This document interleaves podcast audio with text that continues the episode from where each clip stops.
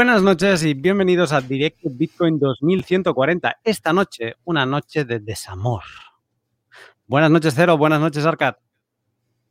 Buenas noches, Luna. Buenas noches, Arcad. Buenas noches, tardes y mañanas a todos. Buenas noches, chicos. ¿Cómo estáis? Buen tema ese de Joy Division, ¿eh? Un día, un día podemos hablar largo y tendido de Joy Division, hasta el origen del nombre a cómo acabó el pobre cantante. Y cómo luego fue, ¿no? Hacia New Order. Los que quedaron, claro, es verdad. Sí. Claro. Qué, qué temazo, ¿eh? El Blue Monday. ya, de hablar. Y el, ¿cómo era? El, triángulo bizarro del amor o algo así. Uf. Uh. No. Vamos a tener que hacer otro programa para poder hablar de buena música. De reggaetón. Bueno, también se puede, también, también. Bien, bien ahí, cero, bien. Claro, pero ese es esto, más shitcoiner, ¿no? bueno, oye. Ahí la ha dado, ahí la ha dado. Es nuestro corazoncito de shitcoiner que siempre sale de tanto en tanto a pasear, ¿eh? Un ratito, claro, claro que sí. Eh, Cero, ¿de qué estaremos hablando esta noche? Bueno, hoy estaremos hablando sobre si realmente China prohibió la minería de Bitcoin y la próxima guerra de Bitcoin. Ya se avecina, se ve. It's coming. Perfecto. Arcad, y luego tenemos, vamos un poco cargaditos. ¿De qué estaremos hablando? Pues vamos a hablar de, vamos a presentar el nuevo libro, ¿vale? Que ya diremos cuál oh. es. Vamos a un pequeño así tutorial general para dar ideas de cómo crear una identidad digital, en continuación de lo que hablamos los otros días. Y luego una sorpresa. Una sorpresa también. Una sorpresa. Me gusta, me gusta. También pondremos fecha al día en que hablaremos de, del libro que hemos estado leyendo este mes de mayo que se acaba, eh, Un Mundo Feliz. Eh, espero que todos lo hayáis acabado ya o que estéis a puntito porque eh, hablaremos también cuando presentemos el nuevo libro de cuándo vamos a estar hablando de Un Mundo Feliz con la misma fórmula que hicimos con Matrix, que estuvo genial. Si no sabéis de qué estoy hablando de Matrix, el día del Pizza Day quedamos en, ver Matrix. Mm, quizá hemos aprendido bastante de logística en, cómo hacerlo. Es bastante más fácil de lo que pensábamos. Eh, cada uno ve la película por su lado. Pero luego, a una hora, en este caso a las 10, quedamos en el grupo de Telegram de Bitcoin 2140 y allí estuvimos conversando creo que dos horas y media. Espectacular. Todo el mundo tenía micro abierto, todo el mundo podía entrar y hicimos un, muy buen Cireforum. Vamos a repetir esa experiencia de las películas una vez al mes. De hecho, va a ser de aquí dos semanas. O sea, a mitad de mes, a mitad de cada mes vamos a seguir repitiendo la experiencia de las películas mm, y luego a principio de mes vamos a presentar un libro y a final de mes vamos a hacer eh, algo similar, pero con un libro. Entonces, mm, a ver si conseguimos leer 12 libros al año y aprender eh, por el camino. Cero, si te parece, comenzamos. Listo. Luna, ¿te parece si compartimos pantalla? Adelante. Muy bien. Muy buenas a todos y bienvenidos al 74 programa de Directo Bitcoin 2140. En la primera parte estaremos conversando sobre China realmente ha prohibido la minería de Bitcoin y cuáles son sus disyuntivas. Y luego, la próxima guerra de Bitcoin será contra los cantillonarios. Sin más que agregar, comenzamos. ¿China realmente ha prohibido la minería de Bitcoin y shitcoins? No. China no ha prohibido la minería de criptomonedas, tampoco la venta de equipos ASIC o el desarrollo de esta industria. Lo que hizo fue poner en consulta una posible ampliación de medidas que, que se agregarían a la ley de restricción de criptomonedas en el territorio chino. En 2018, China prohibió la comercialización y el pago con criptomonedas para evitar la fuga de capitales y blanqueo de dinero. La semana pasada puso en agenda el tema de la prohibición de la minería de criptomonedas. Lo colocó en, consulta ese tema a las regiones de Mongolia, Sichuan y Xinjiang. Quien se puso manos a la obra fue la región autónoma de Mongolia Interior, que la colocó en borrador en su página web oficial para que especialistas y la ciudadanía hagan los comentarios respectivos. Este proyecto de ley, la cual en caso de culminarse, aún tiene que pasar por un proceso de aprobación. En primera instancia, prohíbe la minería de criptomonedas para todos en esta región, además de la recaudación de fondos ilegales, lavado de dinero, etc. Sichuan y Xinjiang aún no responden y hasta el momento no han colocado en agenda esta ley. Se sabe que estas tres regiones son las más activas, ya que cuentan con, la mayor cantidad de granjas de minería en este país. Son las preferidas por los mineros durante la época de lluvias y cuentan con plantas de energía y minas de carbón. Debido a que se rumorea que en un futuro cercano se podría prohibir la minería de criptomonedas en China, los mineros de este país han estado reservando grandes espacios cerca de centros de energía en Estados Unidos y han comenzado a costear sus operaciones. Sin incluir el costo por la mudanza, el costo de operar una granja de minería de criptomonedas en Estados Unidos es seis veces mayor al de China. Además, decidieron tomar como posibles opciones a Rusia y Kazajstán, concluyendo que su infraestructura energética es pobre y su, seguridad jurídica es mala. Esto último hace referencia al nivel de corrupción de ambos países, con lo cual quedan descartados de momento. La cantidad de energía que consumen los mineros chinos requiere que existan excedentes de energía en el sistema convencional de la misma proporción a la que ellos van a consumir. Si no pueden hallarlo, entonces se verán obligados a construir su propia red de energía alterna, lo que impulsaría la ampliación de la infraestructura de energía fotovoltaica, ya que esta es 100% autónoma, o tomar algún excedente de energía eólica. Estaremos atentos a la resolución de esta disyuntiva. Los cantillonarios buscan controlar Bitcoin. Luego de vivir una guerra, luego de vivir la guerra contra los Big Blockers en 2017-2018, y tras las campañas contra Roger Ver, Jihan Wu y Fake Toshi, quienes forquearon la cadena de BTC creando Bitrash, y luego del enfrentamiento entre nodos y mineros por el Segwit 2X, tres años después vemos que se avecina un segundo gran enfrentamiento. Los cantillonarios en Fiat han llegado a Bitcoin y ahora con Michael Saylor a la cabeza, buscan controlar el desarrollo de la minería, intentan direccionar el uso de BTC mediante el cumplimiento de las normas de los reguladores e incluso la tendencia de la discusión en la comunidad Bitcoiner.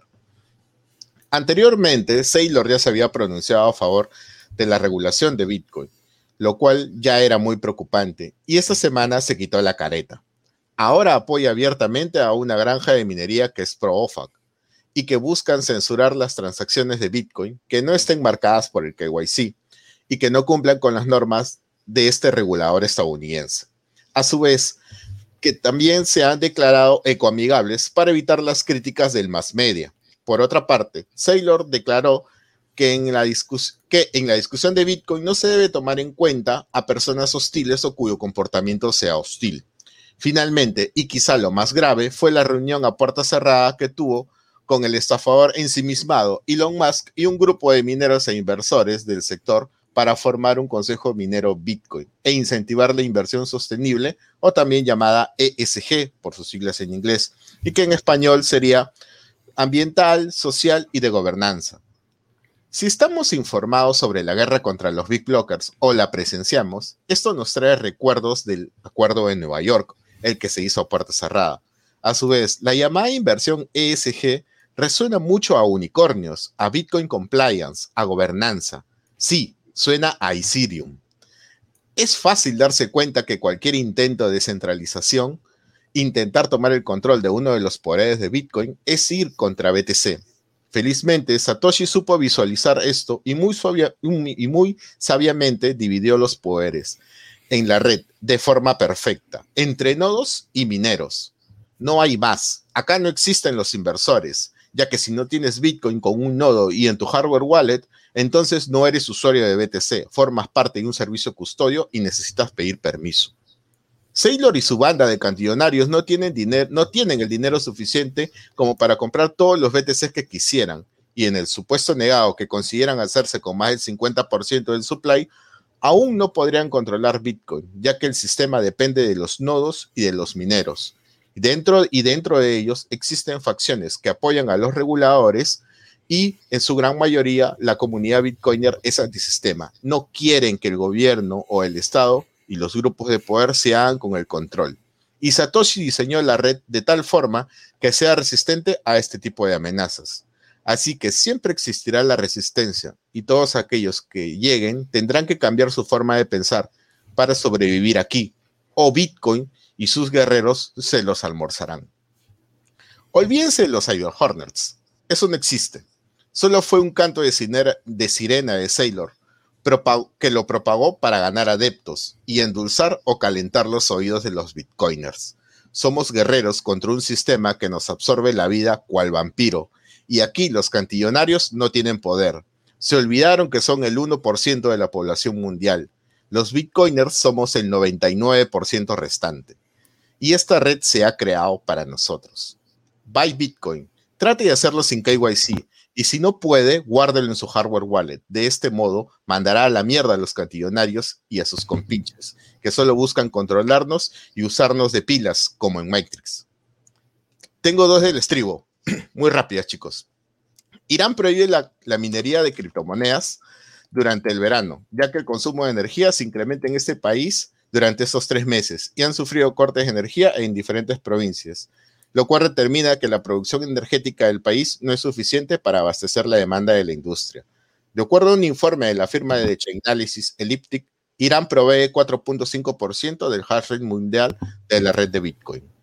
Y la última, la firma Madison River Equity busca obtener un permiso especial para colocar una granja de paneles solares que generarán 300 megavatios en un terreno de 648 hectáreas en la ciudad de Butler, Montana, Estados Unidos. El proyecto lleva el nombre Proyecto Solar de, Basin Creek, que se construirá en un rancho privado. Madison River forma parte de, la compañía Atlas Power, que posee granjas de minería de criptomonedas y planea instalarse en esta zona, expandiendo sus operaciones mineras. Pate es una ciudad que cuenta con 15.000 hogares y el proyecto planea producir energía como para abastecer a 40.000 familias. El excedente será utilizado por Atlas Power y posibles, y posibles granjas de minería que, plan, que planeen instalarse en la zona si el proyecto es aprobado. Eso es todo, chicos. Fantástico. Arcad, no sé si quieres empezar. Bueno, eh, bravo por tu presentación, Cero, me ha encantado. ¿Cómo le has dado cera a tu amigo Michael? Pobre Michael. Eh, bueno, eh, no sé cómo va a acabar esto, ¿no? Eh, estoy de acuerdo en que Sailor ha sabido meterse en el mundo Bitcoin y ganar adeptos de principio. vamos a ver hacia dónde van, hacia dónde deriva esto. Ya tenemos ejemplos en el pasado de personas mucho más poderosas que, estos dos protagonistas de la historia, como Jihan Gu o, o, o Bear, ¿no? cómo acabaron con todos los fondos que tenían de Bitcoin en su posesión y todo lo que intentaron hacer, no hicieron nada. Y bueno, yo supongo que aparte de lo que están buscando, también tienen, quieren ganarse, eh, ganarse de alguna manera respeto de reguladores, hablando de energías limpias, renovables y bla, bla, bla. Así que bueno, vamos a ver qué, es lo que pasa. Eh, si en algún momento eh, podría haber una guerra en el aspecto de que habría mineros con KIC sin KIC. Supongo que los usuarios de Bitcoin tendrían la última palabra. Así que bueno, está interesante eso, a ver qué es lo que pasa. Y con respecto a lo de China, que realmente había prohibido todo eso, pues es una más, ¿no? De todos estos años siempre la misma historia y siempre la misma época. Eh, lo positivo que veo de todo esto es eh, que esto va a movilizar a muchos mineros. Los mineros están preparando, muchas pools preparando si tienen que salir, algunas creo que están saliendo y están buscando, eh, digamos, condiciones parecidas en otros países de Asia o, algunos que lo están buscando en África. Y bueno, eh, digamos que va a haber un reajuste con el tiempo y, los mineros van a, van a, ir buscando alternativas. Y eso es muy bueno para Bitcoin a la hora de descentralizar la minería. Y, vamos a ver, interesante todo esto. Eh, no sé si sabéis, no sé, pregunto a vosotros qué, pool eh, está moviéndose, si conocéis alguna. Y, nada, a largo plazo lo veo una noticia muy buena que, los mineros estén buscando alternativas a China. Porque con China nunca se sabe. Sí, ni, tanto ni tampoco, pero no, porque que, que, no se vayan todos a Estados Unidos, o, o sea, que no se reconcentre en otra parte del mundo. Sino que estaría bien que realmente hubiera un arbitraje energético, que unos se fueran a Islandia, que otros se fueran a vete a saber dónde, ¿no? Y que fueran buscando ese, esa, esa energía sobrante, que es lo que tenía China. Entró la parte de China e Irán, eh, porque creo que es una muy buena comparativa esto de que hayas añadido Irán al final, es, interesante. Eh, China se está pegando un tiro en el pie. China como país se está pegando un tiro en el pie. Es como si España, que vivimos del turismo, eh, nos pusiéramos a regular el turismo, pero en plan bestia. Y dijéramos, no, no, no, es que el turismo nos hace mal, etcétera, etcétera, ¿no? Y a mí me da la sensación que China que tiene toda la ventaja competitiva del mundo en el tema de minería, que se pongan a, prohibirla y a expulsar a los mm, campeones de la industria, me parece que, que es poco inteligente y me sorprende de China. Porque China será todo lo que queramos que sea, pero tonta no es ni un pelo. Y además está, o sea, lleva una carrera de los últimos 100 años para dominar el mundo y lo está ejecutando a la perfección. Entonces, me sorprende este movimiento y me gustará esperar a que esto efectivamente se ejecute. Yo diría paciencia, porque como ha dicho Cero, solo hay una región donde lo han puesto en, eh, en, la propuesta de ley y sometido a consulta de la gente. El resto no está ni en la propuesta de ley. Está como una idea o una intención, que cuando el río suena, agua lleva. Entonces, mm, era como el, proyecto de ley este famoso de, incluir, que tendrías que decir lo de la tenencia de criptomonedas, que de esto no vamos a hablar hoy, pero parece ser que se ha aprobado este, este proyecto de ley, eh, pero veníamos hablando, no sé, un año y pico. Hasta que no se apruebe, no se va a saber qué va a pasar. No me parece mal que haya mineros que se estén moviendo. Pero bueno, me sorprende porque sería como pegarse un tiro en el pie en algo que, realmente son los jefes y que China tiene mucho poder si sigue teniendo a los mineros dentro. Pero si los mineros se le van, no sé. Es que me parece muy raro. Es como expulsar a las minas mm. de oro de tu país. No, no quiero. Contamináis. Fuera. Y además que lo que, lo que quería ir a la comparación de Irán con China es que en tema energético, eh, a ver, Bitcoin consume energía. Otra cosa es el que se critique que consuma energía, ¿vale? Pero Bitcoin, yo creo que no nos podemos cerrar en banda decir, no, es que no consume. No, sí, consume y consume bastante energía. Pero lo que pasa es que eso no es un problema. El problema es si la energía es sucia o limpia, pero eso no es problema de Bitcoin. Entonces, como Bitcoin consume tanta energía, me ha parecido curioso esto de que en Irán se les, se les atragante porque que cuando llega verano, que no tengan suficiente para abastecer sus otras necesidades más la de los mineros de Bitcoin. Y que fíjate que, que, diferente, ¿no? Los dos países. O sea, por un lado, tenemos China, que tiene sobrante de energía, que por eso se hay las mudanzas estas de los mineros dentro del país, que se van a buscar la energía más barata, que no la aprovecha nadie todas estas presas enormes que vemos que van, van desaguando porque no pueden seguir aguantando agua, toda esa energía eh, tirada. Y China se está aprovechando, pero China quiere expulsar a los mineros y en Irán tienen que cortarle el grifo a los mineros, pero por un tema de necesidad, por un tema de distribución de, de gestión energética que ya sabemos cómo está Irán desde hace mucho tiempo con el tema de poder tener plantas nucleares, etcétera, ¿no? O sea, debe tener problemas energéticos. Y es muy curioso estos dos países.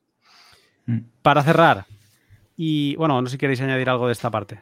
Bueno, eh, mm, pues, ¿tú no crees en el futuro que los países competirán cuando haya, mucho más capital? Bueno, que cuando va a haber mucho más capital, los países compitan entre ellos por, por, tener a los mineros en el país. Y, luego otra cosa es, eh, ¿cuánta energía consume mantener el complejo militar eh, de seguridad de Estados Unidos? O sea, todo lo que protege a Estados Unidos, ¿cuánta energía consume? Seguramente muchísimo más que, Bitcoin. Y eso no se habla. La industria de los videojuegos, la industria del dinero, la industria armamentística, la, industria cárnica, la industria alimenticia en general. O sea, si es que es normal que se consuma energía. Si es que nosotros consumimos energía para estar vivo. Es como si alguien te viniera a discutir, oye, no, no levantes el brazo porque estás consumiendo demasiada energía metabólica. Oye, no te preocupes. O sea, yo ya me, yo ya me buscaré algo que comer para poder levantar el brazo. Pero si es que es normal que se consuma energía. Y encima, si nos ponemos a, ver si vale la pena consumir tanta energía, creo que es que está más que justificado. O sea, estamos ante el primer dinero descentralizado, o sea, digital, que permite a la gente acumular riqueza sin miedo a la inflación. Esto es la primera vez que sucede, sin intermediarios. Entonces, ¿vale la pena? Hombre, yo creo que sí. Yo creo que estamos en un hito. Por lo tanto, está justificado. Mm, otro punto es que China está en una disyuntiva muy fuerte, ¿no? Como dices. Además de que si deja de escapar a los mineros, el, potencial de circulación de Bitcoin en su territorio se va a reducir. Entonces, esto también, esto también eh, les provoca que, un, que haya fuga de Bitcoins o sea, de, China hacia el exterior. Entonces, y, el gobierno chino es consciente y sabe que Bitcoin es un, es un activo o un bien muy preciado, incluso muchísimo más valioso que su propia, que su moneda digital, que es la que están planeando lanzar. Entonces, eh, se ha dicho bastante que el problema está en, en, eh, en la guerra que podría haber entre Bitcoin y el yuan digital ¿no? Si el gobierno chino eh, cobra impuestos en Bitcoin, estaría eh, legalizando el uso de Bitcoin, ¿no? Porque un Estado o una entidad estatal cobrando en Bitcoin, pues eso es el mayor el mayor signo de que esa, esa moneda es eh, no legal desde el punto de vista, bueno, tendría que ser legal desde el punto de vista jurídico y también esto, o sea, está legitimando también el uso de la moneda.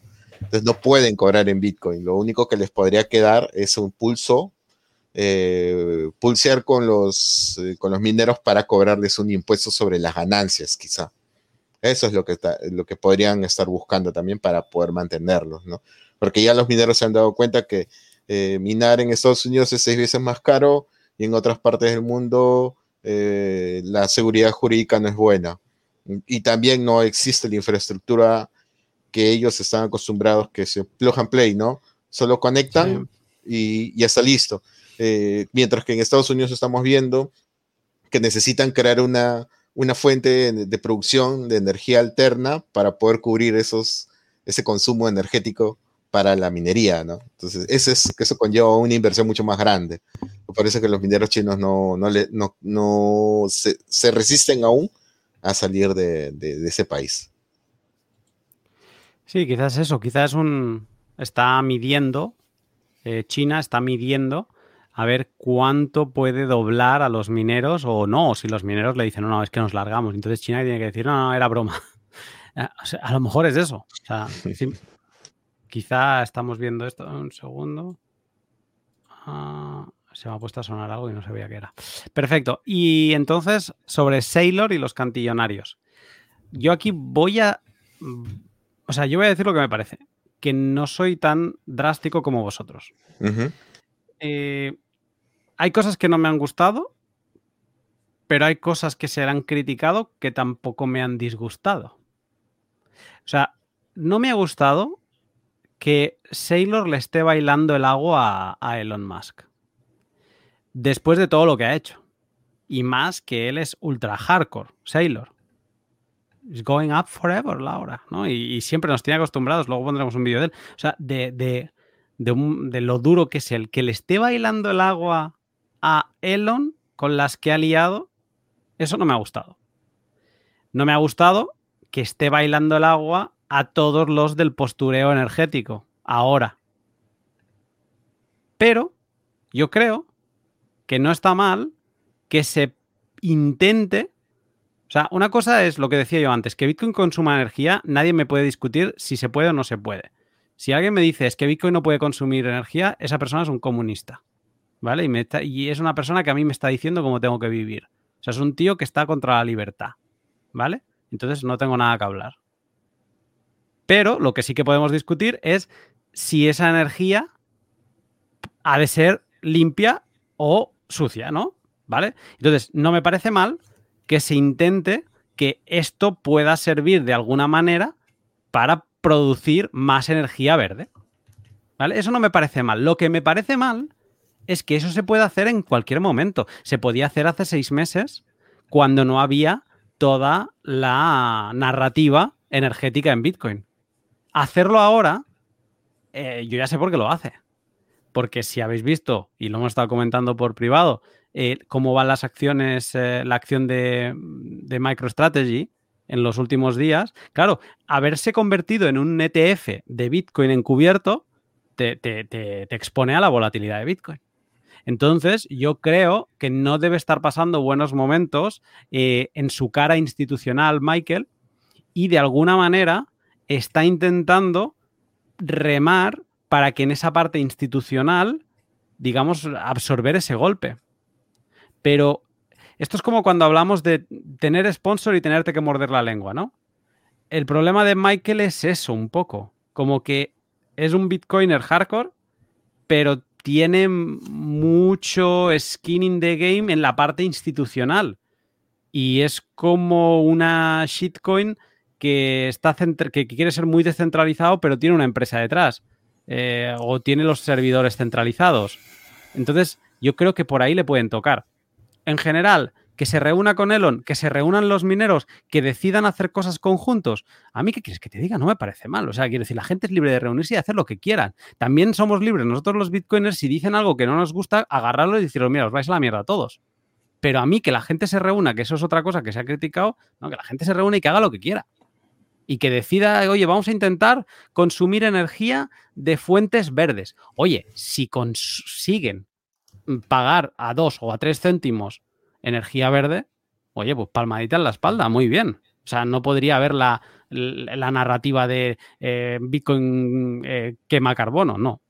Pero, en general, lo que me molesta es que se haga ahora y que le esté, mm, se esté como apoyando con Elon, cuando Elon es un tío que eh, tiene un afán de protagonismo que no se lo aguanta. De tener un problema que se le ha visto claro claramente ahora, que es que cuando ya la ha liado, cuando ya ha roto el tablero, a los dos o tres días te vuelve con un tuit como insistiendo en algo, como diciendo, eh, que sigo estando aquí. Oye, tío, vete ya.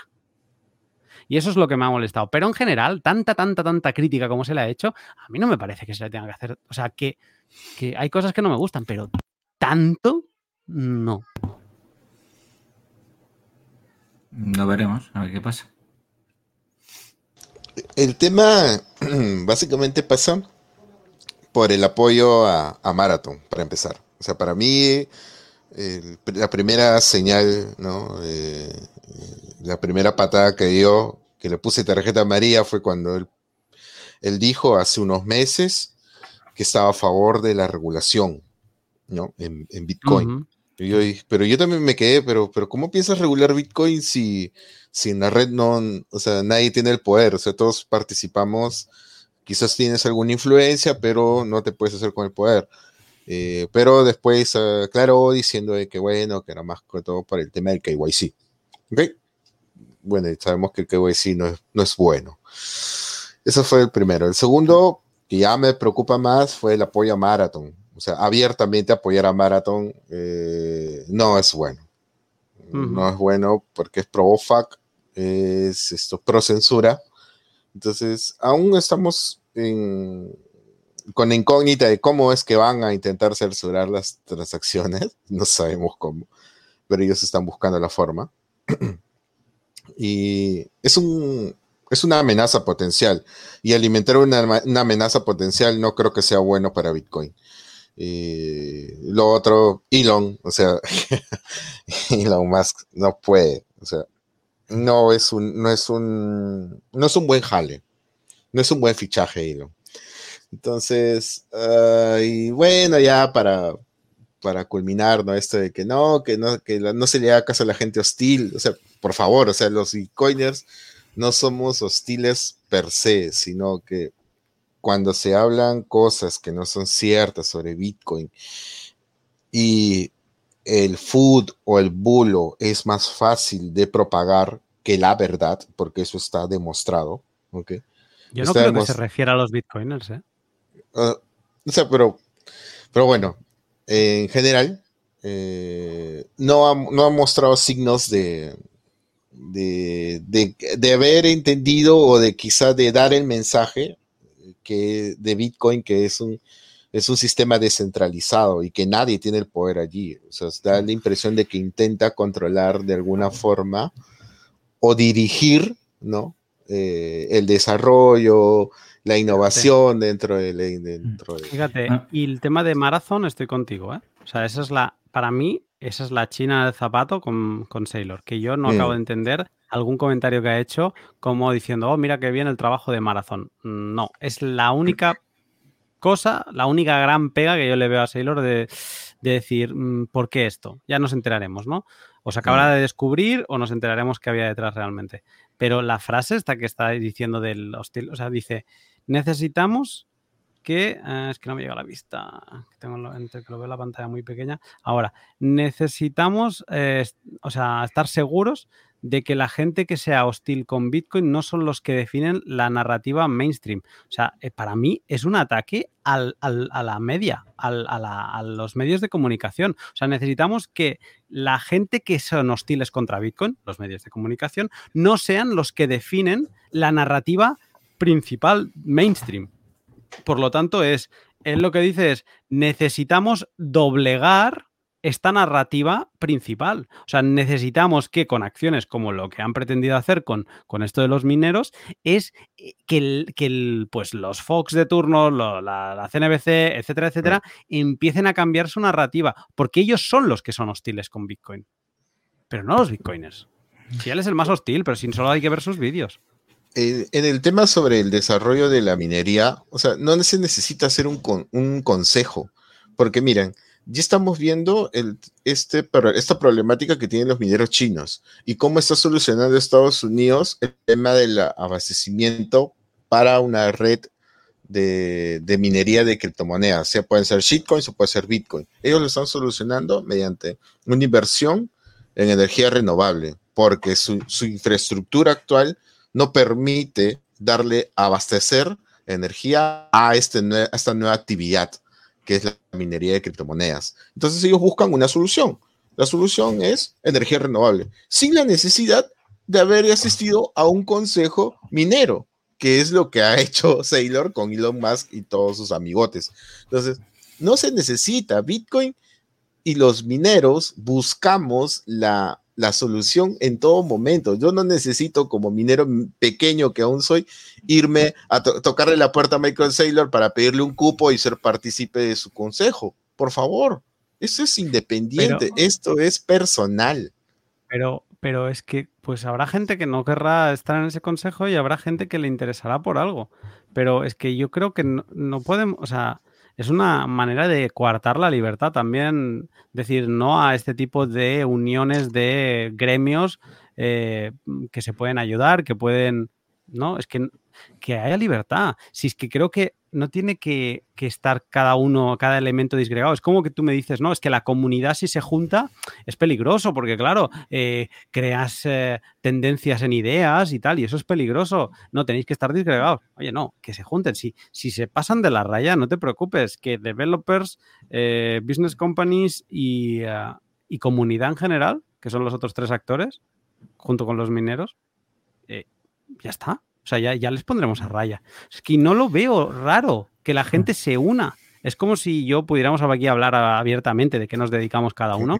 Eh, seguro que hay algún gremio, algún tipo de, unión para saber, pues, o para intentar hacer presión en alguna cosa, pero que esto va, yo creo que es normal, que ya debe existir. Si seguro que si miramos en China, ya deben haber eh, conversaciones entre, entre, pues, Pooling y el BTC.com y, bueno, seguramente con, con con Miners y Unpool. No, no, porque no, no se, se, llevan a matar. Pero seguro que entre unos cuantos hay uniones. Entonces, por eso creo que me ha parecido mucha crítica por criticar.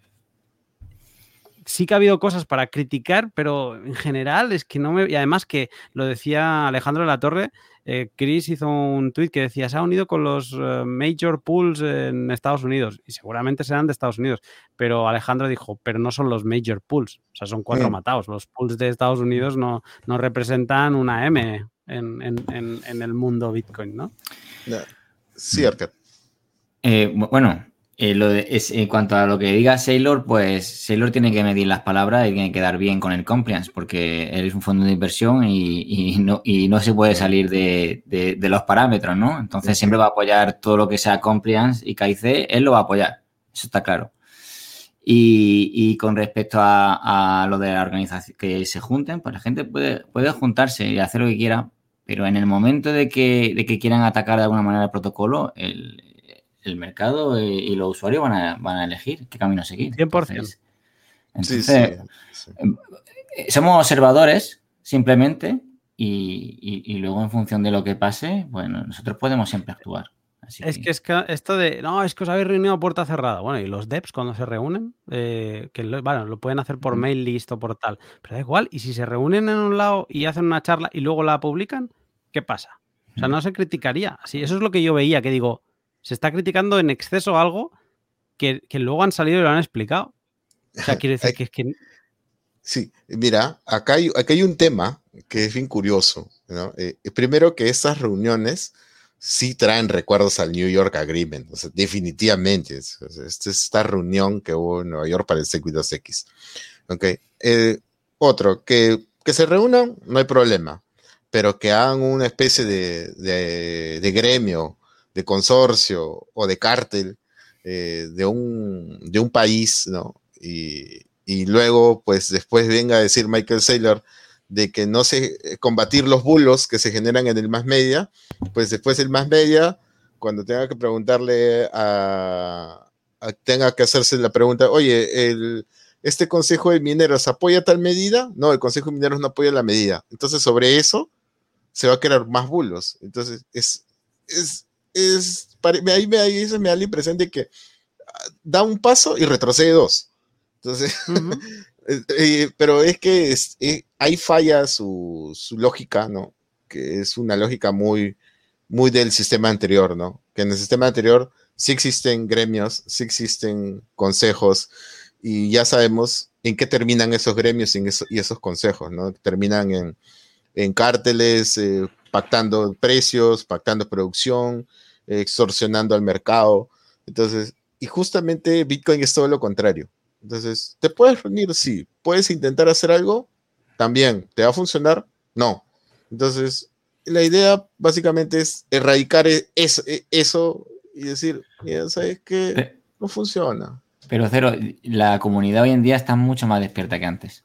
Eso sí, definitivamente. Y ante la primera salta, ante la primera salta. No era como antes en la guerra de bloque que es que no sabía realmente, tú estabas ahí, no sabías si era bueno el, bloque más pequeño, el bloque más grande. Hubo un momento que había duda por parte de mucha gente y, no sabía para dónde ir, pero hoy en día con el conocimiento y la experiencia que tienen todos los, la gente, de la comunidad, ante, ante cualquier cosa saltan y, son más conscientes de ello, así que que pueden hacer lo que quieran, pero si quieren, luego hay un momento que quieren atacar el protocolo de Bitcoin, pues van a tener problemas. Ya están preparados. Están preparados porque se les va, como decía um, Michael, eh, los Cyber Hornets, el, enjambre eh, de, avispas va a venir a por ellos. Y... Sí, lo van a picar. ¿eh? Se lo van, a picar duro. Y lo peor de todo es que tienen skin in the game. Y porque tienen muchos bitcoins comprados. Entonces, más vale que entiendan de qué va esto. Mm. Mm, a mí, lo que, el problema que le veo a Sailor es que está jugando en dos ligas. Y esto luego, Arcad, vamos a hablar de, la persona seudónima, de, tener estas dos identidades. Pero es que él está jugando en dos ligas con la misma identidad. Y con intereses cruzados en, las en los dos lados. En uno es el más maximalista de todos, es el más el que convierte a más no coiners en coiners y y por otro lado, es el tío que tiene que tener a, accionistas contentos. Bueno, creo que la empresa no, tenía él el control total, pero bueno, es igual. Tiene que tener a reguladores contentos y, en parte, o sea, tiene a la empresa ultra endeudada con Bitcoin. Que en verdad es un endeudamiento, parece ser muy tranquilo. O sea, que él puede pagar con chupachup si quiere. Eh, pero bueno, sea como sea, que juegan estos dos lados y entonces mm, le va a tocar mojarse en algún momento y da la sensación que se va a mojar hacia el lado de la regulación y hacia el lado del KIC, hacia el lado del OFAC y hacia ese lado. Estamos todos expectantes de cuándo es ese momento. De momento, las primeras mm, cosas pinceladas que ha dado ha sido de irse hacia ese lado.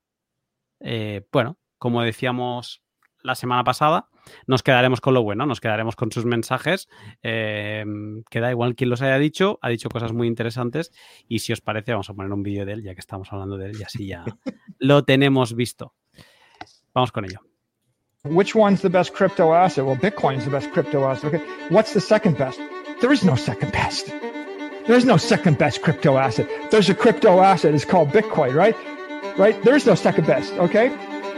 But take all your money, buy Bitcoin. Then take all your time, figure out how to borrow more money to buy more Bitcoin. Then take all your time and figure out what you can sell to buy Bitcoin. And if you absolutely love the thing that you're that you don't want to sell it, go mortgage your house and buy Bitcoin with it. And if you've got a business that you love because your family works for the business that's in your family for 37 years and you can't bear to sell it, mortgage it, finance it, and convert the proceeds into the hardest money on earth, which is Bitcoin.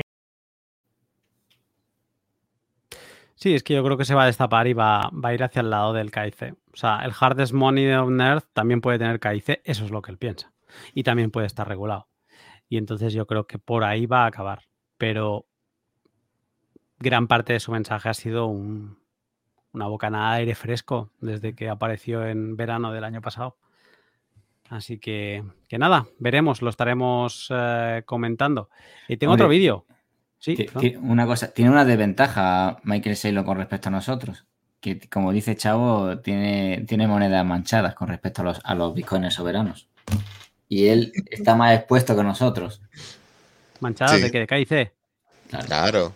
Él está más expuesto que, los soberanos. Llegado el momento de expropiación. Entonces, ¿qué, va a apoyar? Pues apoya lo que, lo, que, lo que ha apoyado él haciendo la compra. Lo apoyará, claramente.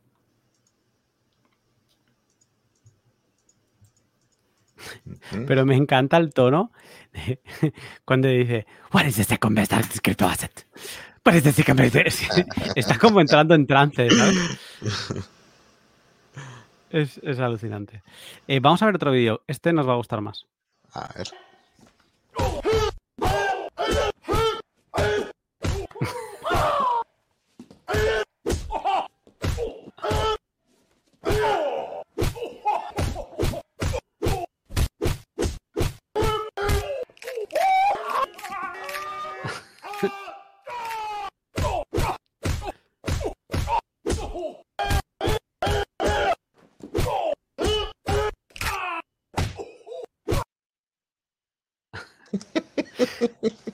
Luego hará algún tweet en plan, eh, no os metáis conmigo, ¿no? Que, creo que alguno así dejó caer este hombre. No, te puedes meter. O sea, tú puedes incitar a que gente sin conocimiento financiero se ponga a comprar cualquier mierda y luego te sabe mal que cuando traicionas a esa gente, esa gente se te vuelva.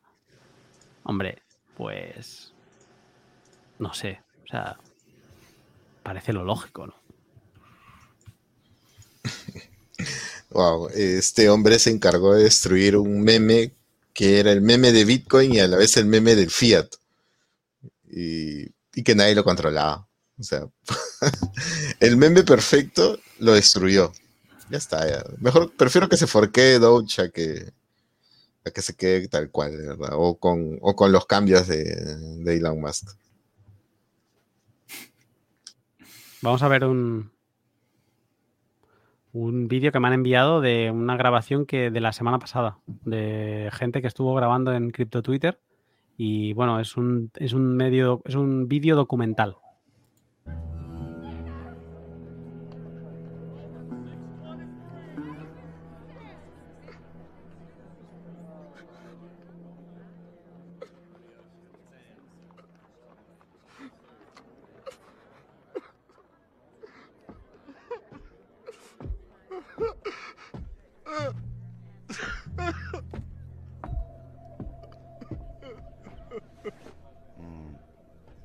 First time.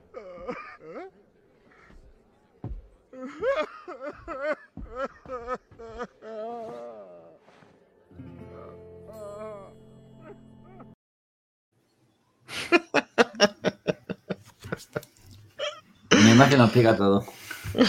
Es que, es que es tal cual. Otra cosa que no, se, no, no la hablamos suficiente, o sea, la gente que se ha comido un bear market después de comprar el top, que a ver, no conozco a nadie que comprara en 20.000, porque es que es- estaba todo saturado, en los 20.000 fue como un instante, ¿no? Pero sí que a 16, 17, incluso yo compré por esa zona, eh, apilando satoshis. Y te has pasado tres años en rojo, o dos años y pico en rojo, y ahora estás, después de una caída del 55%, estás cómodamente en el doble. O sea, los top buyers de 2017 ahora están ultra tranquilos. Y la misma situación de los top buyers de 2013, que también se pasaron sus dos años y medio por el desierto, llegando a tocar los 200 dólares desde los 1100, pues ahora están pues tri tranquilos. Mm. Y si hubiesen metido en oro, sí, estarían, no estarían, estarían ta- ganando tanto como si estuviesen estado en, en Bitcoin desde, desde la época que tú has dicho. Claro. Bueno, claro, es el activo que más, o sea, de, es- de los mil dólares ahora se ha multiplicado por, ahora, con el precio actual, se habrá multiplicado por, por 30 y pico, ¿no? 40. Claro, casi 38 veces ¿Cuánto aproximadamente. está, cuánto está Bitcoin ahora? Que ni lo sé. 38 mil 38. 700. Ujú. Está por ahí. ¿Cuál- ¿Qué os dice? La, no, no, no hablamos aquí de precio y tal, pero, y no es consejo financiero, pero sí os, mm, el- lo que dicen en inglés el, el gut feeling, el, el sentimiento que te sale del- de los intestinos, ¿qué os dice el olfato? Ah, Mm, ¿De qué? De para arriba, o sea, estamos, ¿nos vamos para abajo o nos vamos para arriba? Yo creo que nos podemos ir lateral, pero en el momento que se, que se decida eh, ir hacia arriba, eh, va a explotar. Sigo diciendo que el precio va a ser estratosférico este año. Yo Pues creo eso- que. Eso es lo que siento. Yo creo que eh, vamos a ir para abajo un poco más. Eh, me parece que la montaña rusa hacia abajo no ha terminado. Y luego vamos a irnos, pero muy, muy arriba y muy rápido. No va a dar tiempo a cazarlo. Eh, eh, yo creo que estamos en el sentimiento ahora cuando ha pegado un porrazo increíble de 55% que deja a la gente temblando y que ahora mismo no sabe para dónde tirar y está ahora mismo en esa época que está lateral, que baja a 36, que baja, sube a 38, 39 y está todo el mundo ahí como esperando la bajada y, y yo creo que e- ese sentimiento de miedo lo tiene todavía la gente y yo creo que, que puede ser al contrario. Así que bueno, yo, yo estoy en contra de que dice cero, pero bueno, que está bien. que posiblemente me equivoque, pero si tú me dices lo que yo siento, eso es. Sí, claro, es un sentimiento nada más, es un sentimiento actual. Es eso. Pero cuando explote hacia arriba, Uy. Yo creo que le falta temblar más al mercado. ah. O sea, no, he visto Joder. capitulación de verdad. O sea, no he visto eso. Sí, yo, en parte estoy con cero, ¿eh? O sea, no he visto, no he visto el desánimo. Mm, Aquel desánimo de tire- querer tirar la toalla ya, de decir, macho. O sea, eso no lo he visto en, en general. Seguimos todos muy fuertes. Y no digo que nosotros vayamos a flaquear, pero la narrativa general, o las cuentas que sigo son muy bullies todas, o la narrativa general se ha aguantado bastante firme. Y no, yo quiero, yo quiero ver mucho dolor para decir, vale, ahora ya sí, ahora ya sí y con todo. Pero más dolor, o sea, es que la, la bajada que ha, que ha habido no lo hemos vivido ni en el bull market 2017. Es que ha sido descomunal en todas las métricas y si te pones a mirar una a largo plazo que es muy sencilla como el Mayer múltiple, es que ha bajado los niveles casi de bear market. Que, que siempre baja, a lo mejor sube a 2,5 de Mayer múltiple y luego baja a, a 1 y esta vez ha bajado a 0,70, 0,75. O sea, el, eh, ha sido descomunal, descomunal. Que lo queréis, que lo queréis ver más abajo, bueno, ok, pero No, no, no o sea, lo la queremos. bajada como tal, el impacto en función de análisis on-chain, análisis y otras gráficas ha sido brutal. mm. no, no lo quiero ver más bajo. A mí me da igual. O sea, yo estoy súper tranquilo. Pero esa es una sensación como la que dice Cero. O sea, es. eh, falta la estocada final. O sea, me falta el día que esto hace una bajada que la Mm. gente se baja del barco. O sea, que la gente se acojona del todo. Bueno. Mm, mm. También, Tam- cuando estábamos a 60 y tantos, 51 y 60, decíamos que si rompía 60 no íbamos a 80. O sea, y todo el mundo lo creía. Así que bueno, el feeling, el feeling de la gente es, todo el mundo es que va a bajar y luego el, el, el índice de, de avaricia, y- de, de miedo y avaricia está en miedo y, y ha alcanzado puntos muy bajos con respecto a otras veces que ha bajado. Y estamos ahí ahora, eh, petrificados. La gente no, eh, veo gente que no, que no está comprando y, y yo creo que estamos a buenos precios. Y, y la gente se congela y está esperando bajos precios. Vamos a ver. Lo ¿Sabes mismo no pasa. ¿Sabes qué creo, Arca? Yo no Que- esperaría más precios más baratos. O sea, una cosa es hablar aquí del sentimiento de, de lo que creemos, pero si tú tienes que, o sea, si tú realmente vas a comprar Bitcoin y no lo estás comprando ahora, Ah, no. o sea, te estás pegando un tiro en el pie. Porque Mm. es que esto, o sea, creo que es buen precio. Otra cosa es que, que vaya a bajar más, pues será mejor precio, pero no pasa nada, o sea, se puede comprar. Yo hago una pregunta. ¿Son los 30.000 los nuevos 3.000? Mm, Yo lo he pensado eso, que incluso los nuevos 2000. Yo creo que los 60 son los 1200. O sea, porque creo que 1200 era el precio del oro en 2017, de la onza de oro. Entonces, superar ese, e- esa barrera fue complicado porque incluso bajó. O Si, si no me equivoco, eh, que alguien me corrija. Eh, pero en este momento a mí me parece de que aún falta sangrar toda la gente que entró por Elon Musk. Porque él ha- hizo que esta subida sea muy, sea más vertiginosa aún. Pero ya nos hemos comido toda esa subida, ¿eh? O sea, toda la subida de Elon Musk, in- hemos llegado a estar por debajo de la subida de Elon Musk. No, Elon yo- Musk, yo, yo creo veo- que estábamos a 32, 33. Ujú. Yo veo muchos shitcoiner de Elon Musk. Faltan que se vayan. todavía. Pero, eh, tener en cuenta que si Bitcoin o Ethereum se, recupera, se han recuperado bien, hay, un- hay muchas que no se han recuperado bien. Ah, Y hay muchas que Bitcoin- cuando, que cuando Bitcoin del petardazo, muchos se van, van a migrar de altcoins a Bitcoin. Entonces, a ver qué pasa. No, hay muchas que se han quedado atrás, ¿eh? No, no, ha, ha- ha sido, yo creo que ha sido una primera lección de qué va esto. Que cada uno haga lo que quiera. Aquí libertad Mm. total. Que te, te- Ujú. que te gustan las shitcoins, pues adelante, tú mismo, ya sabrás lo que haces. Pero eh, ha sido una lección para muchos que llevaban poco tiempo, que se pensaban que aquí todo subía y ya. Ha sido una lección, las famosas lecciones de que cuando Bitcoin cae, todo cae. Y cuando Bitcoin sube, todo cae. y que cuando Bitcoin está en horizontal, a veces las otras suben. Pero, pero sí, hemos vivido una época rara que nos hemos acostumbrado a que Bitcoin subía y todo subía. Mm. Y esa época, hostia, de eso estaba, eso no pasaba. Eso hace seis meses era novedad. Bueno, es muy, muy de casino esto, ¿no? Eh, Sí. Ir apostando por una, por otra. Hay que tener cuidado. Yo, yo solo digo que la gente está con miedo a comprar, como dice el momento. príncipe, príncipe Vegeta. Y bueno, y siempre recomiendo que tengan algo de más por si baja más, pero también que asuman que eso no, que no están metiendo puede ser que no tengan la oportunidad luego. Asumiéndolo todo, perfecto. Siempre hay que dejar un poco de capital, ¿no? Por si pasa algo, pero, pero si luego no compran, que lo acepten. Stay humble, Claro. Ujú. sea humilde. Claro, pero si No. luego, si, si te pones a pensar realmente eh, que tienes un dinero en las manos que se te está pudriendo poco a poco por la impresión de billetes que está habiendo y que, y que dejando eso ahí muerto a risa, no le vas a perder valor.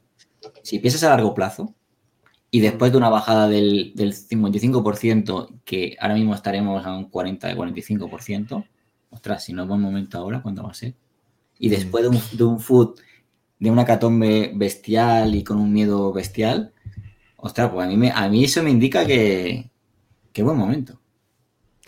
¿Sabes, Arcad?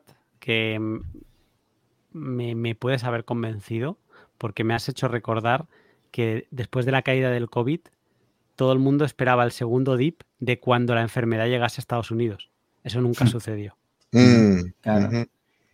Y cuando la gente estaba esperando volver a comprar a 3.000, 2.000, ya No. estaban 5.000.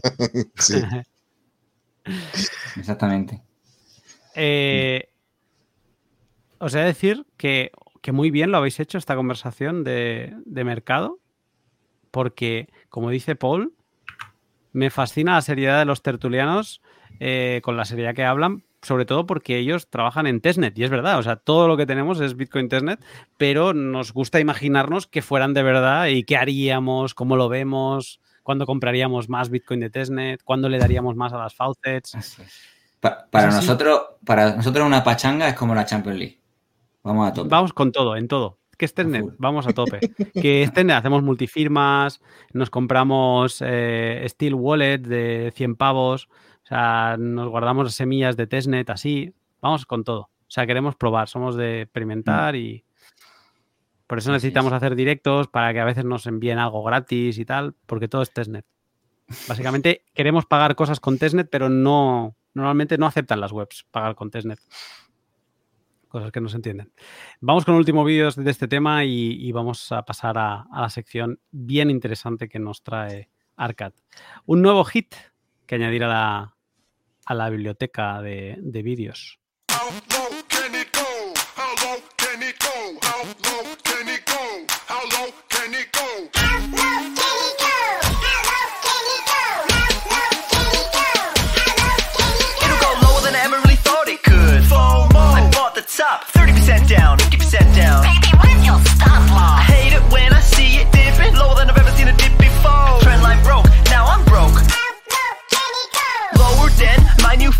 TikTok told me it would go. I'm gonna show you how to easily become a They millionaire. promised me $10 dough. My only hope is to buy that dip or 100 times leverage short that shit. Can't afford that shit, you're liquidating. I know, but this time will be different, baby. I'm not crazy, I'll make it back. Point one Bitcoin into a stack. How simple is that? One click, sit back. I hope it's not a bear trout. Maybe I should buy it back. Damn, these bears, they gotta go. Before I panic, sell my bag. That's one thing that I gotta know.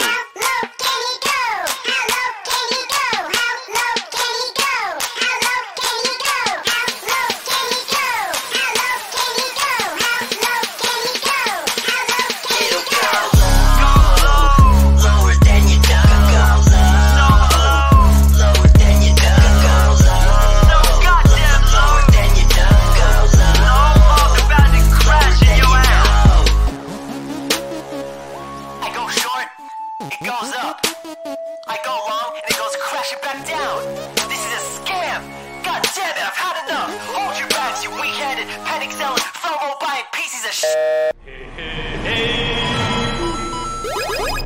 Do it!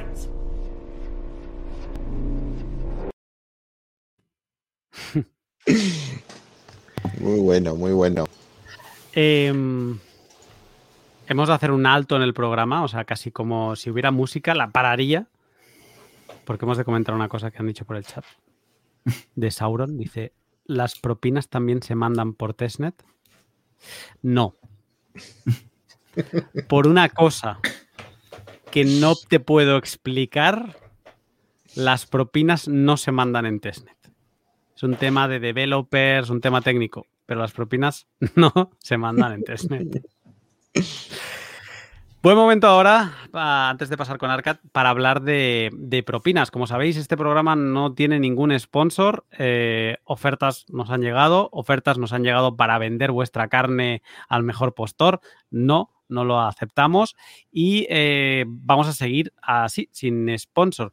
Eh, lo que sí que mm, os pedimos es un poco, pues, que si os gusta, si aprendéis con nosotros, pues que lo tengáis en cuenta. Hacíamos números esta semana, eh, estamos llegando a visualizaciones bastante interesantes que estamos muy contentos y os agradecemos. eh, y decíamos, ostras, si cada persona que lo ve mm, le gusta el contenido, nos dedicara un euro al mes, por, por decir, es que me lo paso bien, me divierten, un euro al mes, o sea, 12 al año no hace daño, pues digamos que nosotros podríamos dedicar muchas más horas a preparar contenido para Bitcoin 2140.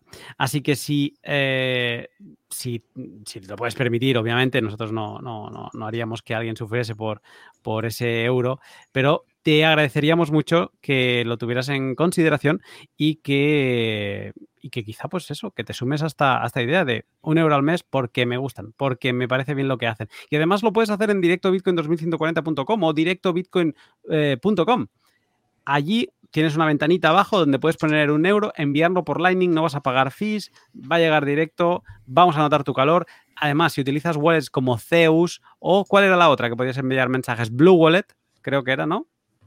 Nos puedes enviar un mensaje cuando nos haces la donación y podemos saberlo y podemos, eh, si, si, nos hacéis una donación, ah, vamos a hacer una sección y nos enviáis con mensaje, vamos a hacer una sección de leer así los más interesantes. Si decís eh, locuras, no lo vamos a decir. Pero si está No, depende, depende de la locura. a ver, Claro. si es la locura. Si Sailor la lía, voy a Estados Unidos y le parto las piernas. Hombre, no, ya lo he dicho yo ahora mismo. Entonces, no, eso no lo vamos a decir porque atenta contra una- alguna persona. Pero si es un poco más ingenioso, pues a lo mejor sí. ¿Vale? Entonces, eh, os animamos a que, a que os suméis a, esta, a este valor por valor y que, y que nos hagáis soñar con que esto es posible de no tener sponsor y de seguir eh, creando eh, contenido para Bitcoin 2140 de un servidor y aquí mis compañeros que somos muy duros y no Vale. queremos sponsors. Yo, yo- yo quiero decir una cosa, que la dirección de la página de donaciones está en la descripción del vídeo, que es sin tres W, ¿vale? Porque si no, no, hemos puesto el SSL todavía, tenemos que ponerlo. Y que, y que si puede ser que las donaciones en euros eh, nosotros no las vamos a coger porque si no tenemos que dar nuestra identidad. Y eso vale más que, que lo demás. Chicos, dos datos, rápido. Eh, se ha corregido el, bueno, había una disminución del hash power en 27% desde el 13 de mayo hasta el día de hoy. Y el día sábado va a haber eh, el ajuste de dificultad, se va a dar el día sábado, y es aproximadamente el 15% hacia abajo. 15%. Ujú. Nada mal. Veremos a ver cómo se va reajustando todo. Eh, Arcad, está preguntando por el código QR. Hoy no funciona porque está- eh, se utilizamos LN Bits y bueno, da problemas. Eh, entonces, pero bueno, es muy sencillo. En esta web entráis. eh, Cero, el- tienes, estás compartiendo tu pantalla, ¿verdad? ¿Serito?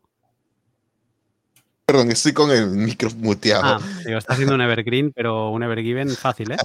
Digamos que coloco un euro y le doy donar. Sí. Vamos a donar. Y aparece este código QR. Puedes en- poner arriba, arriba enseña cómo poner Lightning. Este es en Mainnet y este es en Lightning Network. Por Y ahí. cambia. Y Qué listo. bonito. Vamos a dejarlo ahí, a ver si alguien se anima.